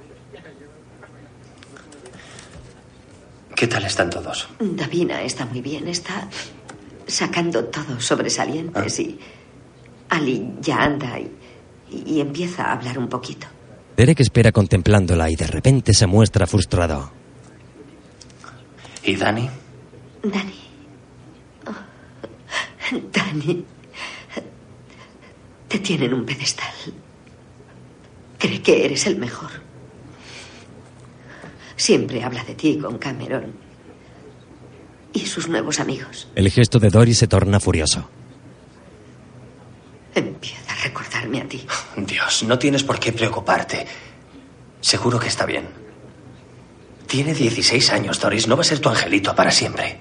¿Te crees que porque he visto a mi hijo mayor joder su vida entera voy a sentarme aquí a ver a mi niño seguirle por el mismo estercolero? Por si no lo sabes, no puedo arreglar esa mierda desde aquí. No me vengas No con estos marrones, pidiendo. porque solo hace que me sienta mal. Intento superar esto y tú me lo pones más difícil. ¿Te crees que eres el único que cumple condena, Derek? ¿Te crees que estás aquí solo? ¿Te crees que no estoy ahí dentro contigo? Mientras su madre desconsolada apoya la mano sobre el cristal, Derek, que ha colgado, molesto, se marcha. Luego dobla sábanas con el afroamericano y se hace daño. Derek furioso lanza unas sábanas contra una estantería. Venga, tío, todos los días te veo tratar estas sábanas como si se fueran a acabar. Tronco, ¿quieres pararte una puta vez? ¡Joder! Por muy rápido que las coloques, van a seguir trayendo más sábanas y más sábanas y más sábanas. Y tirándolas así, solo vas a conseguir que te dé un puto infarto. ¿Y sabes qué? Pues muy cojonudo. Pero me cago en la que me va a dar un infarto a mí también. El afroamericano exasperado lo mira directamente a los ojos. Derek calmado suspira y baja la mirada. Lo sé, lo sé, no soy más que un negro tonto, ¿no? ¿Qué sé yo? Pues sé que no me enfado con esas sábanas. Las únicas sábanas con las que yo me enfado. ya te digo. Se pone una sábana blanca en la cabeza con la forma de un capirote. Bueno, chicos, esto es lo que vamos a hacer. Vamos a odiar a unos negros. Eso vamos a hacer hoy. Odiar a unos putos negros, nada más. Odiar a unos negros todo el día. No tengo ni idea de que es un negro, pero me da igual. Los vamos a odiar. Mi primo Derek está en Chirona trabajando con un negro que le pone de los nervios. A Derek se le ha escapado una sonrisa y se apoya de espaldas en la estantería de las sábanas. El afroamericano se quita la sábana de la cabeza y vuelve a donde la estaba doblando. Derek coge un puñado de la estantería y dejándola sobre la mesa, las vuelve a doblar con tranquilidad, mirando al afroamericano. Este le sonríe.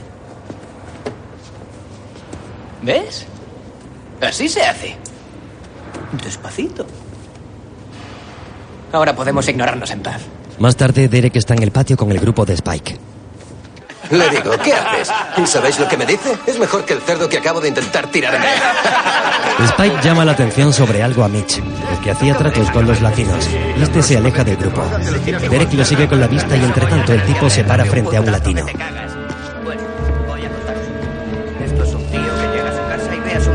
¿Qué pasa? ¿Qué tal? Bien. Bajo la atenta mirada de Derek, Mitch y el latino se estrechan la mano y se dicen algo al oído. Después, Mitch se acerca por detrás a un blanco al que disimuladamente le da la mano y vuelve sonriendo al grupo. Se lo cogía a los mexicanos y se lo pasaba a los suyos. No creía en nada. Ninguno de ellos creía en nada.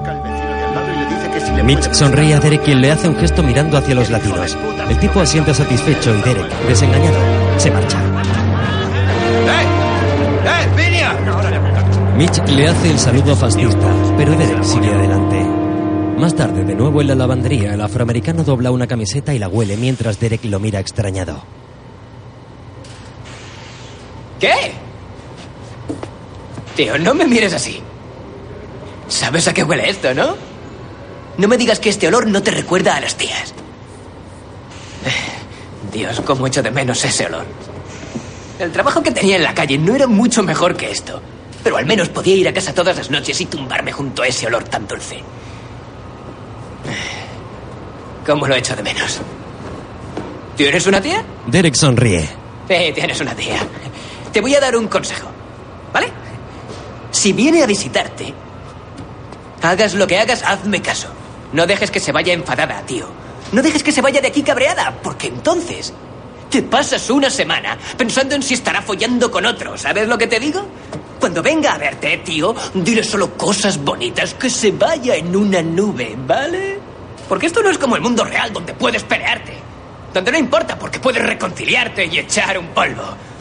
¿Sabes lo que te digo? Un polvo salvaje, un polvo con cabreo.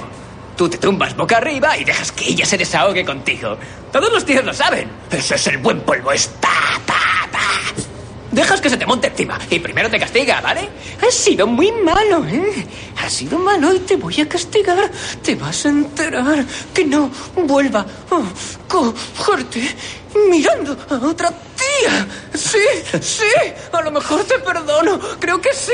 Te perdono, te perdono. Qué bien. Así, justo ahí. Me gusta. Eso es. Sí, sí, sí, sí. Te, te, te perdono, te perdono. Sí, te perdono, te perdono. Te, te, perdono, te quiero. Ambos se doblan de la risa sobre una mesa. Más tarde, en el comedor, Derek pasa con su bandeja por delante de Mitch, que lo mira extrañado y continúa adelante sentándose solo en otra mesa. Mitch sonríe con malicia. Después, en la lavandería, ¿Cómo van a ser los Lakers una dinastía más grande que los Celtics? Los Lakers son como una llamarada, un chispazo. ¿Entiendes? ¿Estás Es como tuvieron cuatro años buenos. Los Celtics son una dinastía. Ah, venga ya. Los Celtics, ¿no? El equipo más feo en la historia del deporte. Una dinastía de tíos feos. Fíjate en Kevin McHale. Kevin, James Worthy tiene la cabeza como un melón así, estirada. No, el tío ligaba. No, no, no puedo, no puedo hablar contigo. No, no entiendo lo que dices. Tú alucinas. Boston Celtics. ¿Cuántas llevamos? Así vale. ¿Así vale? Bien. envuelven varias sábanas dentro de otra, y entre los dos la cierran como si fuera una bolsa. ¿Lo tienes? La cogen y la tiran a un montón de bolsas iguales. He perdido la cuenta, tío. Da igual, colega. Vale, vale. ¿Qué más dará, tronco? Extienden otra sábana sobre una mesa metálica, y entre los dos la empiezan a rellenar con otras sábanas. Oye, quiero saber algo. ¿Qué coño hiciste para estar aquí? ¿Matar a alguien? No, eres muy delgado para ser un gángster. Oh, no me jodas, hombre. Las apariencias engañan. Tengo unos puños de piedra, ¿vale? El hombre de acero me Ya llama. te digo. Venga, venga, ¿qué hiciste? Mira, no es asunto tuyo, ¿vale? Me da vergüenza, ¿de acuerdo? No es asunto tuyo. Pero ¿cómo que, que te da vergüenza? Todos estamos avergonzados. ¿Crees? Aquí nadie se ha librado de nada. ¿Qué hiciste? Pues eh, robé una tele, ¿conforme? Pero robaste una tele. ¿Qué tiene eso de vergonzoso? Robé una tele en una tienda que había al lado de un sitio de donuts, ¿vale? Eché a correr. El dueño salió detrás de mí y ¡bum! Me tropecé con tres ponis, ¿vale? ¿Ves? Te he dicho que me daba vergüenza. Te estás riendo. Un segundo, un segundo. Eso no me cuadra. Nah, no te, no te echan seis años por robar una tele. Vamos. Entré en la tienda. Salí. El poli me cogió por el brazo. La tele se le cayó en el pie y se lo destrozó. Dijeron que le había tirado la tele al poli. Asalto. Seis años. Venga, di la verdad. Se la tiraste o algo. Te lo he dicho. Yo salí de la tienda. Me cogió del brazo y se le cayó en el pie. Derek pensativo lo mira incrédulo. Poco después, los dos juegan al baloncesto en una cancha. Eh, ¿qué El afroamericano le pasa la pelota y Derek consigue encestar. Muy bien, tío. Venga, que alguien corte, no podemos estar todos fuera. Mitch y Spike, que están sentados en unas gradas, hablan fijándose en Derek.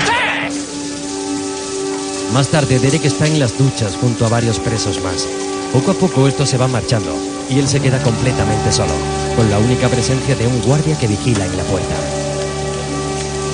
Un grupo de blancos con la cabeza rapada entra dentro con unas toallas amarradas a la cintura. Derek mete la cabeza bajo el chorro de agua que le resbala lentamente por la cara. Spike hace también su entrada en las duchas y de pronto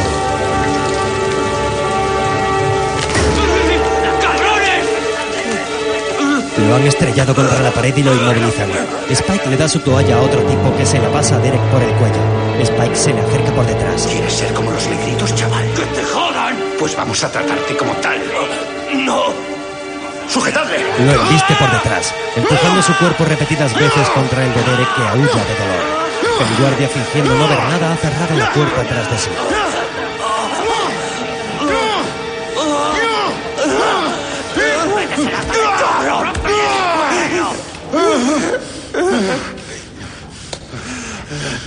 Me ha gustado mucho. ¡Cabrón!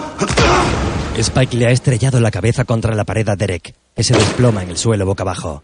Antes de marcharse lo mira con asco. En el suelo la sangre se diluye en el agua de las duchas, manando de la cabeza de Derek y de debajo de la parte inferior de su vientre. Tiempo después, un guardia guía al doctor Sweeney por la prisión hasta la presencia de un médico. Lleva un informe en las manos.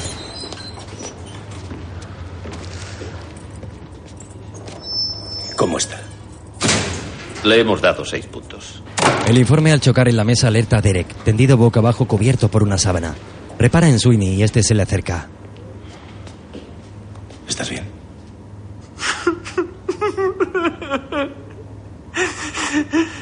Sweeney, con la mano sobre el hombro de Derek, se sienta a su lado y suspira compungido. Derek continúa llorando desconsolado con la cara escondida entre las sábanas y las manos sobre su cabeza.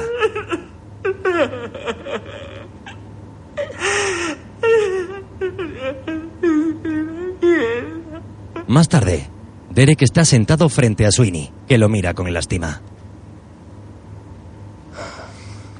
Joder, tío, ¿qué coño estás haciendo tú aquí? He venido a hablar de Dani, pero podemos dejarlo para otro día. Te he traído unos libros. Bueno, venga, ¿qué pasa con él? No me jodas. Va directo a donde estás tú. Es la hostia. ¿Sabes qué? Mi madre ya me vino con ese rollo. No, Dani no es responsabilidad mía, para nada. ¿Qué quieres que haga? No me ayuda.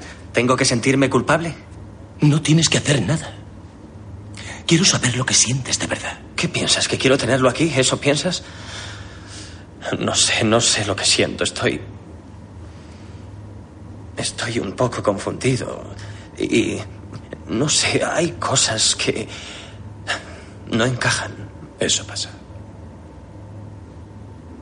Mira, Derek, eres demasiado listo para estar aquí fingiendo no ver que es todo una mentira. Eh, oye, tranquilo, he dicho que estoy confundido, no que no crea en ello. Vale, por eso debes mantenerte abierto.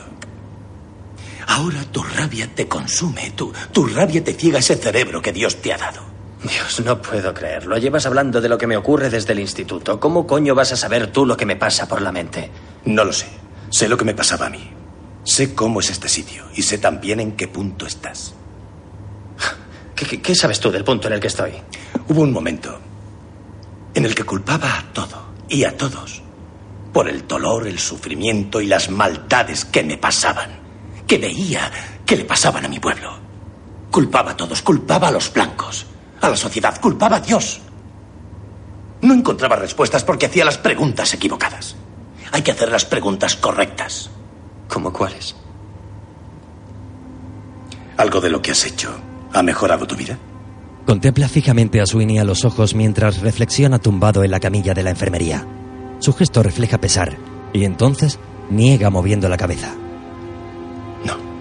Sweeney baja la vista taciturno y de pronto la cara de Derek se torna en un gesto de profunda tristeza. Ayúdame. Sweeney lo mira, sorprendido. Tienes que hacerlo. Sácame de aquí.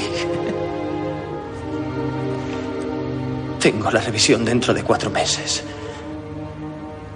Por favor, habla, habla bien de mí. Ya lo he hecho. Sales a la calle y luego qué. No quiero putear más a mi familia. Me iré lo más lejos posible. Con eso no basta. Si quieres mi ayuda, tienes que hacer algo más. Mi ayuda no es incondicional. Con huir no basta. Derek rompe a llorar.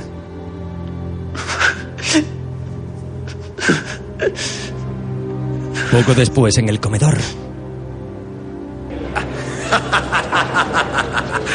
Mitch se ríe de Derek, que anda con las piernas abiertas, dolorido. Spike le señala una silla junto a él, pero Derek pasa de largo y va a sentarse junto al afroamericano de la lavandería. Se sienta despacio, abriendo las piernas poco a poco y Mitch vuelve a reírse.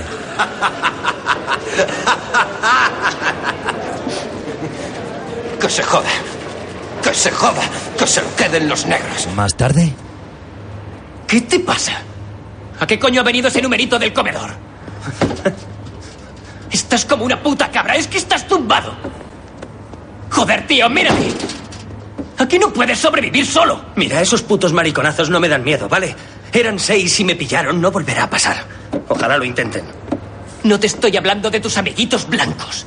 Esos te protegían el pescuezo. Les has hecho un feo en público. Ahora estás por tu puta cuenta. Te estoy hablando de los negros, joder. Te van a follar y luego te van a rajar el puto cuello. Alto, alto, alto. ¿Por qué no me cuentas algo que no sepa? ¿Te crees que no he pensado en eso? Si van a por mí, van a por mí. Yo no puedo hacer nada. Derek se muestra resignado. ¿Qué voy a hacer? El afroamericano lo contempla comprensivo. Estaba justo como al principio. Todos los días creía que me había llegado la hora. Cada vez que salía de la celda, cada vez que me metía en la ducha, Ha pasado el tiempo y a Derek ya le ha crecido el pelo. pensé que era solo cuestión de tiempo que alguien saltara sobre mí. Solo quería que fuese rápido. En una zona exterior, Derek hace pesas en un recinto con máquinas de ejercicio. Tras soltar una barra de pesas, se incorpora y ve como un grupo de afroamericanos se aproxima. Derek se levanta y duda por qué camino marcharse.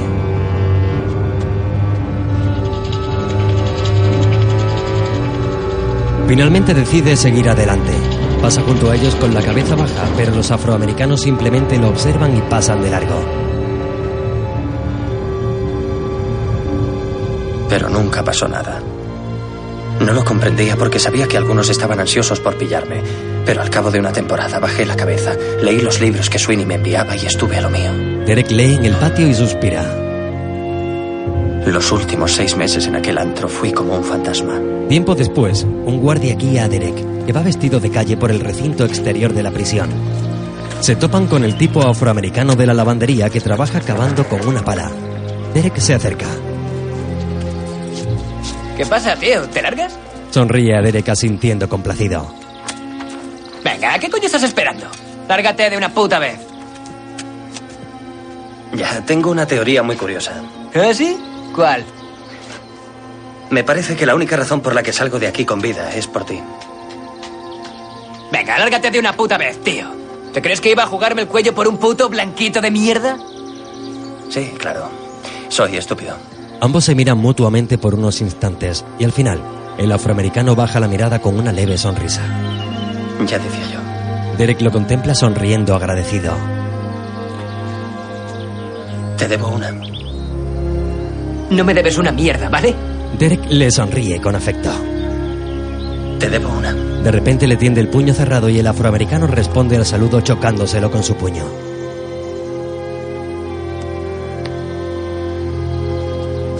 Saldrás de aquí enseguida. Venga, tío, esto está chupado, ¿vale? Derek se dirige a la salida. Pero no te pases con los negros, ¿vale? Los negros. Unas verjas metálicas se abren y Derek sale al exterior. De pronto se encuentra de nuevo en las gradas junto a su hermano Danny, que se ha encendido un pitillo. Dios, tío. Danny mira hacia el suelo, impresionado. Lo siento, Derek. Siento que te pasara eso. Pues yo no. He tenido suerte. Me siento con suerte porque está mal, Dan. Está mal y me... me comía por dentro. Me iba a matar. No dejaba de preguntarme cómo, cómo me he tragado ese cuento, ¿sabes? Danny permanece meditabundo. Era solo porque estaba cabreado. Y nada de lo que hice me quitó esa sensación. Maté a dos tíos, Danny. Los maté. Y no hizo que me sintiera distinto. Danny lo escucha pesaroso. Solo me perdió más aún y ya estoy harto de estar cabreado, Danny. Estoy harto. No pienso decirte lo que debes hacer. De verdad. Pero tienes que comprenderlo. Porque te quiero y eres mi mejor amigo. Derek le pasa el brazo por encima a su hermano y este se ríe. ¿Lo comprendes? Sí, lo comprendo. Danny sube la vista hacia su hermano, que lo mira con cariño. Muy bien. Danny suspira aliviado. Dios. Poco después ambos llegan riendo hasta su casa. Davina duerme y Danny le hace cosquillas. Derek se sienta junto a ella en el sofá. Era una broma. Hola. ¿Todo bien? Sí, todo va genial. Genial, sí. ¿Quieres dormir en nuestro cuarto? No. ¿Seguro? Gracias, sí. Aquí, aquí estoy bien. Estoy bien, gracias. Está bien, venga, vámonos. Buenas noches. Danny besa a su madre. Buenas noches. De entre varios peluches, Derek coge un osito al que se le cae una pata y se lo pone bajo el brazo a su hermana Ali, que duerme plácidamente. Después coge la pata que se le ha soltado al osito y la mete bajo la almohada.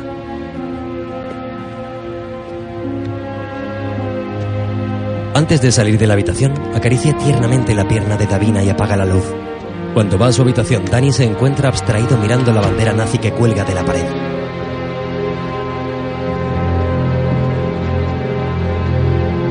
Ambos se quedan mirando a los múltiples pósteres y carteles de temática nazi que están pegados en el muro.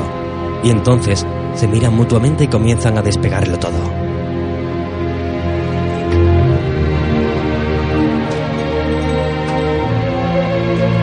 Hay carteles de la policía nazi, fotos de Hitler junto a niños, propaganda fascista y esvásticas. Lo que van despegando lo sueltan en la cama y lo último que descuelgan entre los dos es la bandera con la esvástica nazi y el águila. Danny recoge la bandera junto a varios carteles y los guarda en un armario.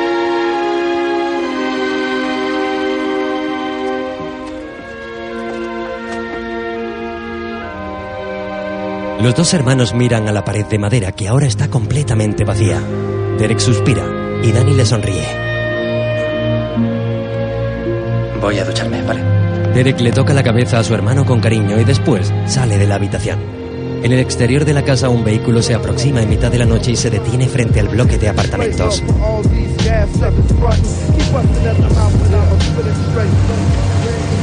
Dentro va Henry, el afroamericano que encaró a Danny con otros dos tipos de su misma raza. Uno de ellos hace como si disparase con la mano apuntando al apartamento. Henry le hace un gesto para que se marchen. En el dormitorio de Danny,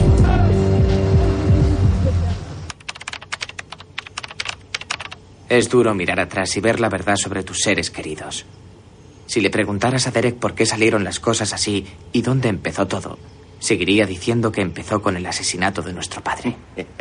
Pero lo cierto es que empezó antes. Bueno, ¿quedamos todos para ver el partido? Sí, buena idea. Perfecto. En el Bensburger a las 7. Luego vamos a ver al campeón. ¿Mm? Muy bien, sí. ¿Preparado para el partido? Sí, siempre estoy preparado para eso. Tengo un examen de lengua a tercera hora. Me va a dar un infarto. No estoy listo. ¿Qué te pasa? ¿Tienes miedo de sacar un notable? te vendría bien un bien. Oh. Eh, no te rías, de verdad. Este tío es distinto. El doctor Sweeney... El tío es increíble, increíble. Nunca había tenido un profesor así. Tiene como dos carreras. No sé qué hace en nuestro instituto. No es como los demás. ¿Qué te hace leer? tenemos un examen sobre este libro, Hijo Nativo. ¿Está bien? ¿Hijo nativo? ¿Qué es eso? No lo conozco. Menuda sorpresa. ¿Qué? Yo leo. Cariño, en el colegio no leen a Tom Clancy. ¿Es verdad? ¿Y de qué va eso de hijo nativo? ¿Qué es? Nada, es, es como un libro sobre un negro. Estamos dando una unidad de literatura de negros. ¿Qué es? ¿El mes de la historia negra? No, es como. Es como ese tal Sweeney. Forma, forma parte del curso. El padre lo mira incrédulo. Ya. ¿Qué? Nada, es que, bueno, está por todas partes. ¿El qué? Esto del movimiento negro. Cariño, te recuerdo que un par de libros no son el movimiento negro. Mira, lee el libro y clava el examen, pero no te tragues todo lo que te eches solo porque salga en las noticias. Ya lo sé, pero ¿cómo qué? Todo ese rollo de que somos iguales no es tan sencillo. Mira, te ponen un libro nuevo, Hijo Nativo. ¿Qué ha sido de los demás libros del curso? ¿Ya no son buenos porque lo diga el de las dos carreras? ¿Eh? ¿Vas a cambiar los libros buenos por los negros? ¿Te parece lógico? ¿Eh? Tienes que plantearte esas cosas, Derek. Tienes que mirar más allá. Estamos hablando de libros, pero también me pasa en el trabajo. Tengo a dos negros en mi unidad que consiguieron su trabajo frente a dos blancos que sacaron mejor puntuación. ¿Te parece lógico? ¿Eh? Sí, claro, ahora somos todos iguales. Pero tengo a dos tíos que me cubren la espalda, responsables de mi vida, que no son tan buenos como los otros dos. Solo consiguieron el trabajo por ser negros, no porque fuesen los mejores. Eso está mal, sí. ¿Sí? ¿Ese es el ideal americano? No, el ideal americano es ser el mejor. Si eres el mejor, te llevas el trabajo. Y ese rollo del movimiento negro. No sé de qué va. Es como si hubiera un interés oculto o algo así. ¿Entiendes lo que digo? Sí, lo entiendo. No sé, no lo había visto así. Bueno. Pero ese tío. No sé, el doctor Sweeney parece tan seguro que cuesta trabajo no escucharle, pero. No sé, puede que parte de lo que dice Es sea un poco- mentira. Sí. Sí, puede. No, no. Es mentira de negros. ¿Mm? Lo ves, ¿verdad? Sí. Tienes que estar atento a eso. Sí, lo sé, entiendo lo que dices, lo haré. El padre mira a Derek satisfecho. Buen chico. Estoy orgulloso de ti. No te preocupes, te entiendo. Danny, taciturno, mira alternativamente a su padre y a su hermano. Dejando de recordar, de vuelta a su habitación, llora con amargura.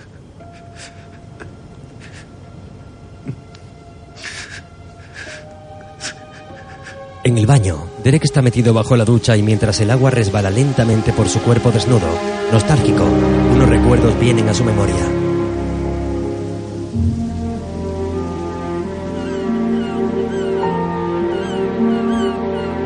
Dos niños pequeños, uno mayor que otro, corren alegres por una playa al atardecer, rodeado por gaviotas que se posan en la arena y vuelan por el cielo.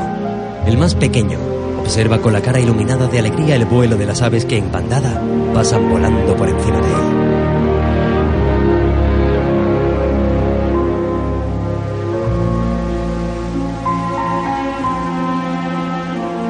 En la ducha, Derek continúa bajo el chorro de agua.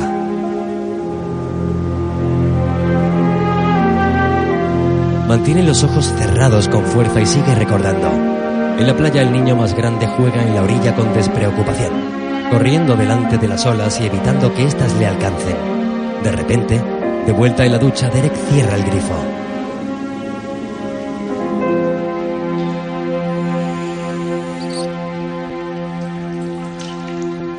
Sale de la ducha con una toalla liada a la cintura y cuando pasa delante del espejo del baño se detiene de improviso.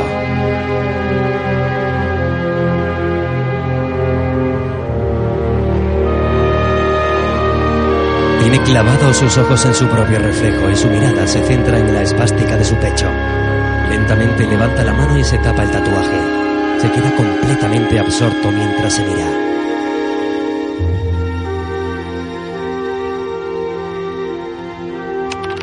Son las 5.40 y dentro de un minuto voy a ver cómo sale el sol. Creo que no lo he hecho nunca. En fin, vamos a intentar recoger las cosas y volver a empezar. No será fácil, pero volvemos a estar juntos. Y me siento bien. No sé si este trabajo es lo que quería, si ha captado el fondo social o lo que quiera que esté buscando. Pero si le sirve de algo, muchas gracias.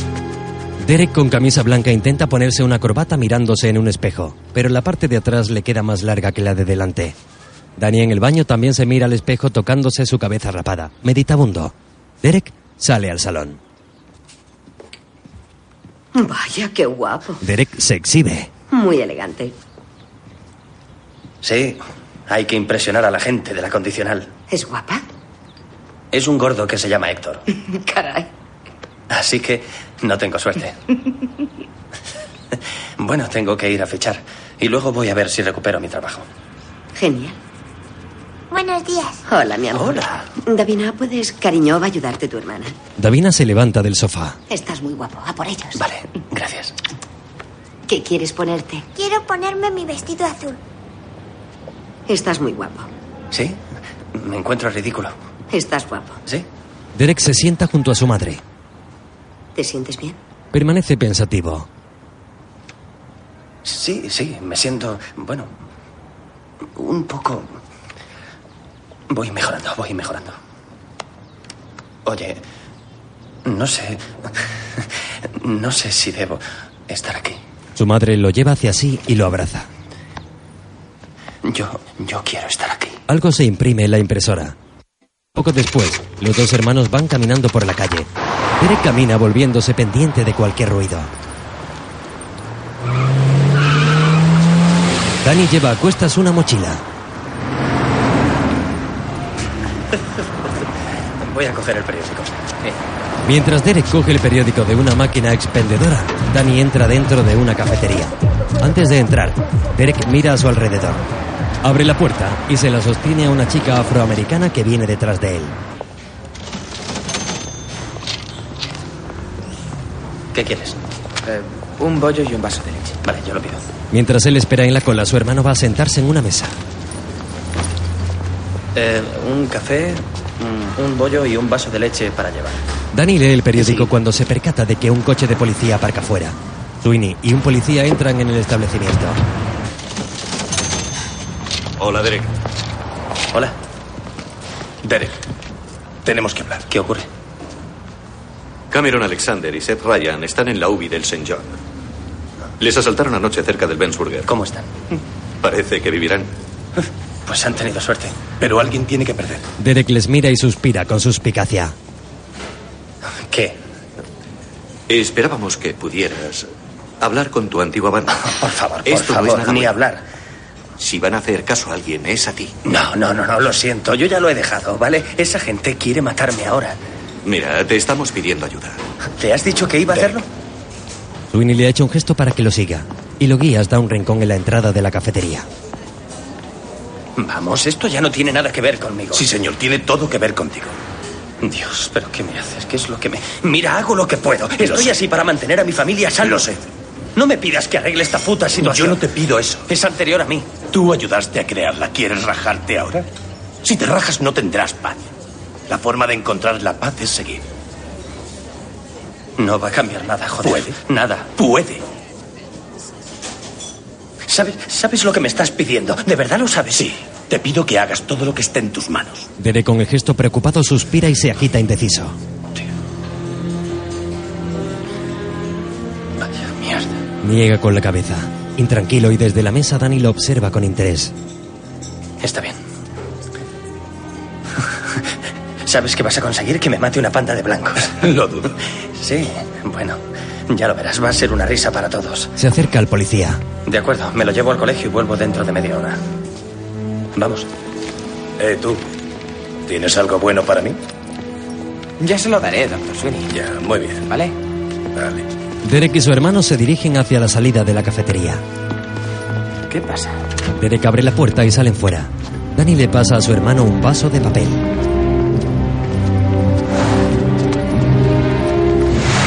Cruzan corriendo una carretera mirando que no vengan coches. Después, ambos cruzan a paso ligero por un paso de peatones y llegan hasta las inmediaciones del instituto. Lo siento mucho por Seth, tío. ¿Estarán muy jodidos? No lo sé. Me alegra que no estén muertos. Aparte de eso, me da igual. ¿Vamos a verlos? ¿Ir a verlos? No, no, no. Ni hablar. Ni hablar. Tú. Tú no te metas. No te metas. Anoche vi un coche merodeando por el barrio al salir con Seth.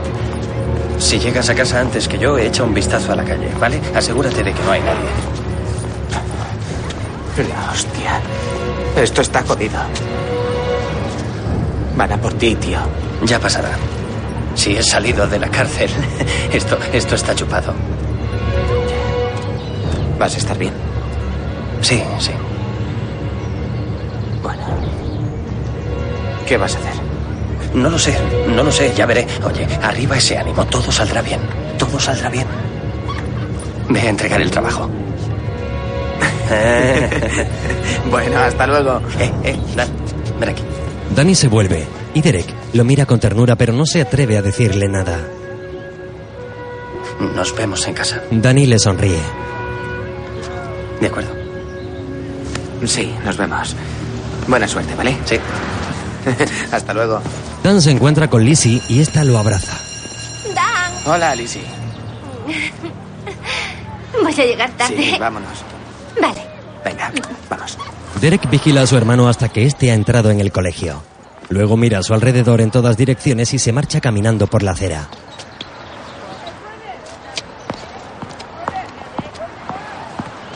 Mientras camina, y sin detenerse, se vuelve de vez en cuando para mirar hacia atrás.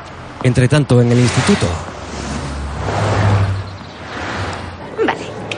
Luego nos vemos, ¿vale? Muy bien. Hasta luego. Danny se dirige hacia la puerta de los baños y entra dentro. Se acerca a un urinario y deja el trabajo de Sweeney sobre él.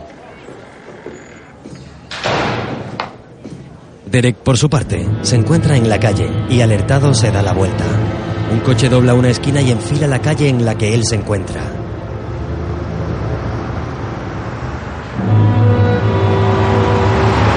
El vehículo pasa por su lado y sigue adelante sin detenerse. Él mueve la cabeza lamentándose. En el instituto, cuando Danny termina de orinar, Henry está detrás de él mirándolo con odio y entonces...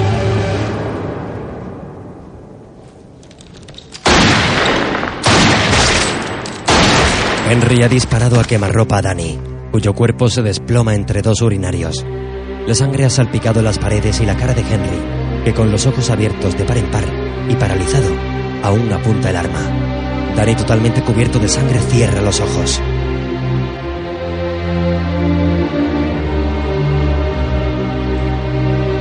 Fuera la policía precinta el lugar y Derek llega corriendo, desesperado. Se abre paso entre los estudiantes y Sweeney, que está en la puerta del baño. Trata de detenerlo. ¡Derek, no! ¡Quita! ¡Vale, vale, está bien! ¡Quita! ¡Vale, vale! ¡Déjale pasar!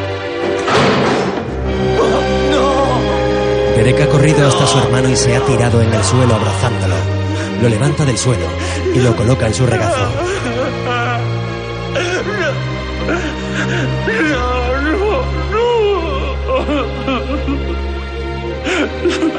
Destrozado y sin consuelo, apoya la espalda en los urinarios teñidos de sangre. La camisa blanca que lleva está manchada con la sangre de su hermano.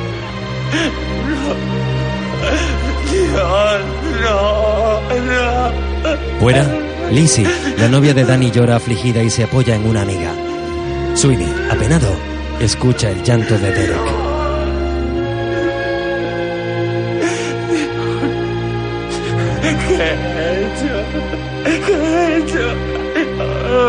Derek mira la cara ensangrentada de su hermano y destruido se contrae de dolor sobre el cadáver de Danny, sin cesar de estrecharlo.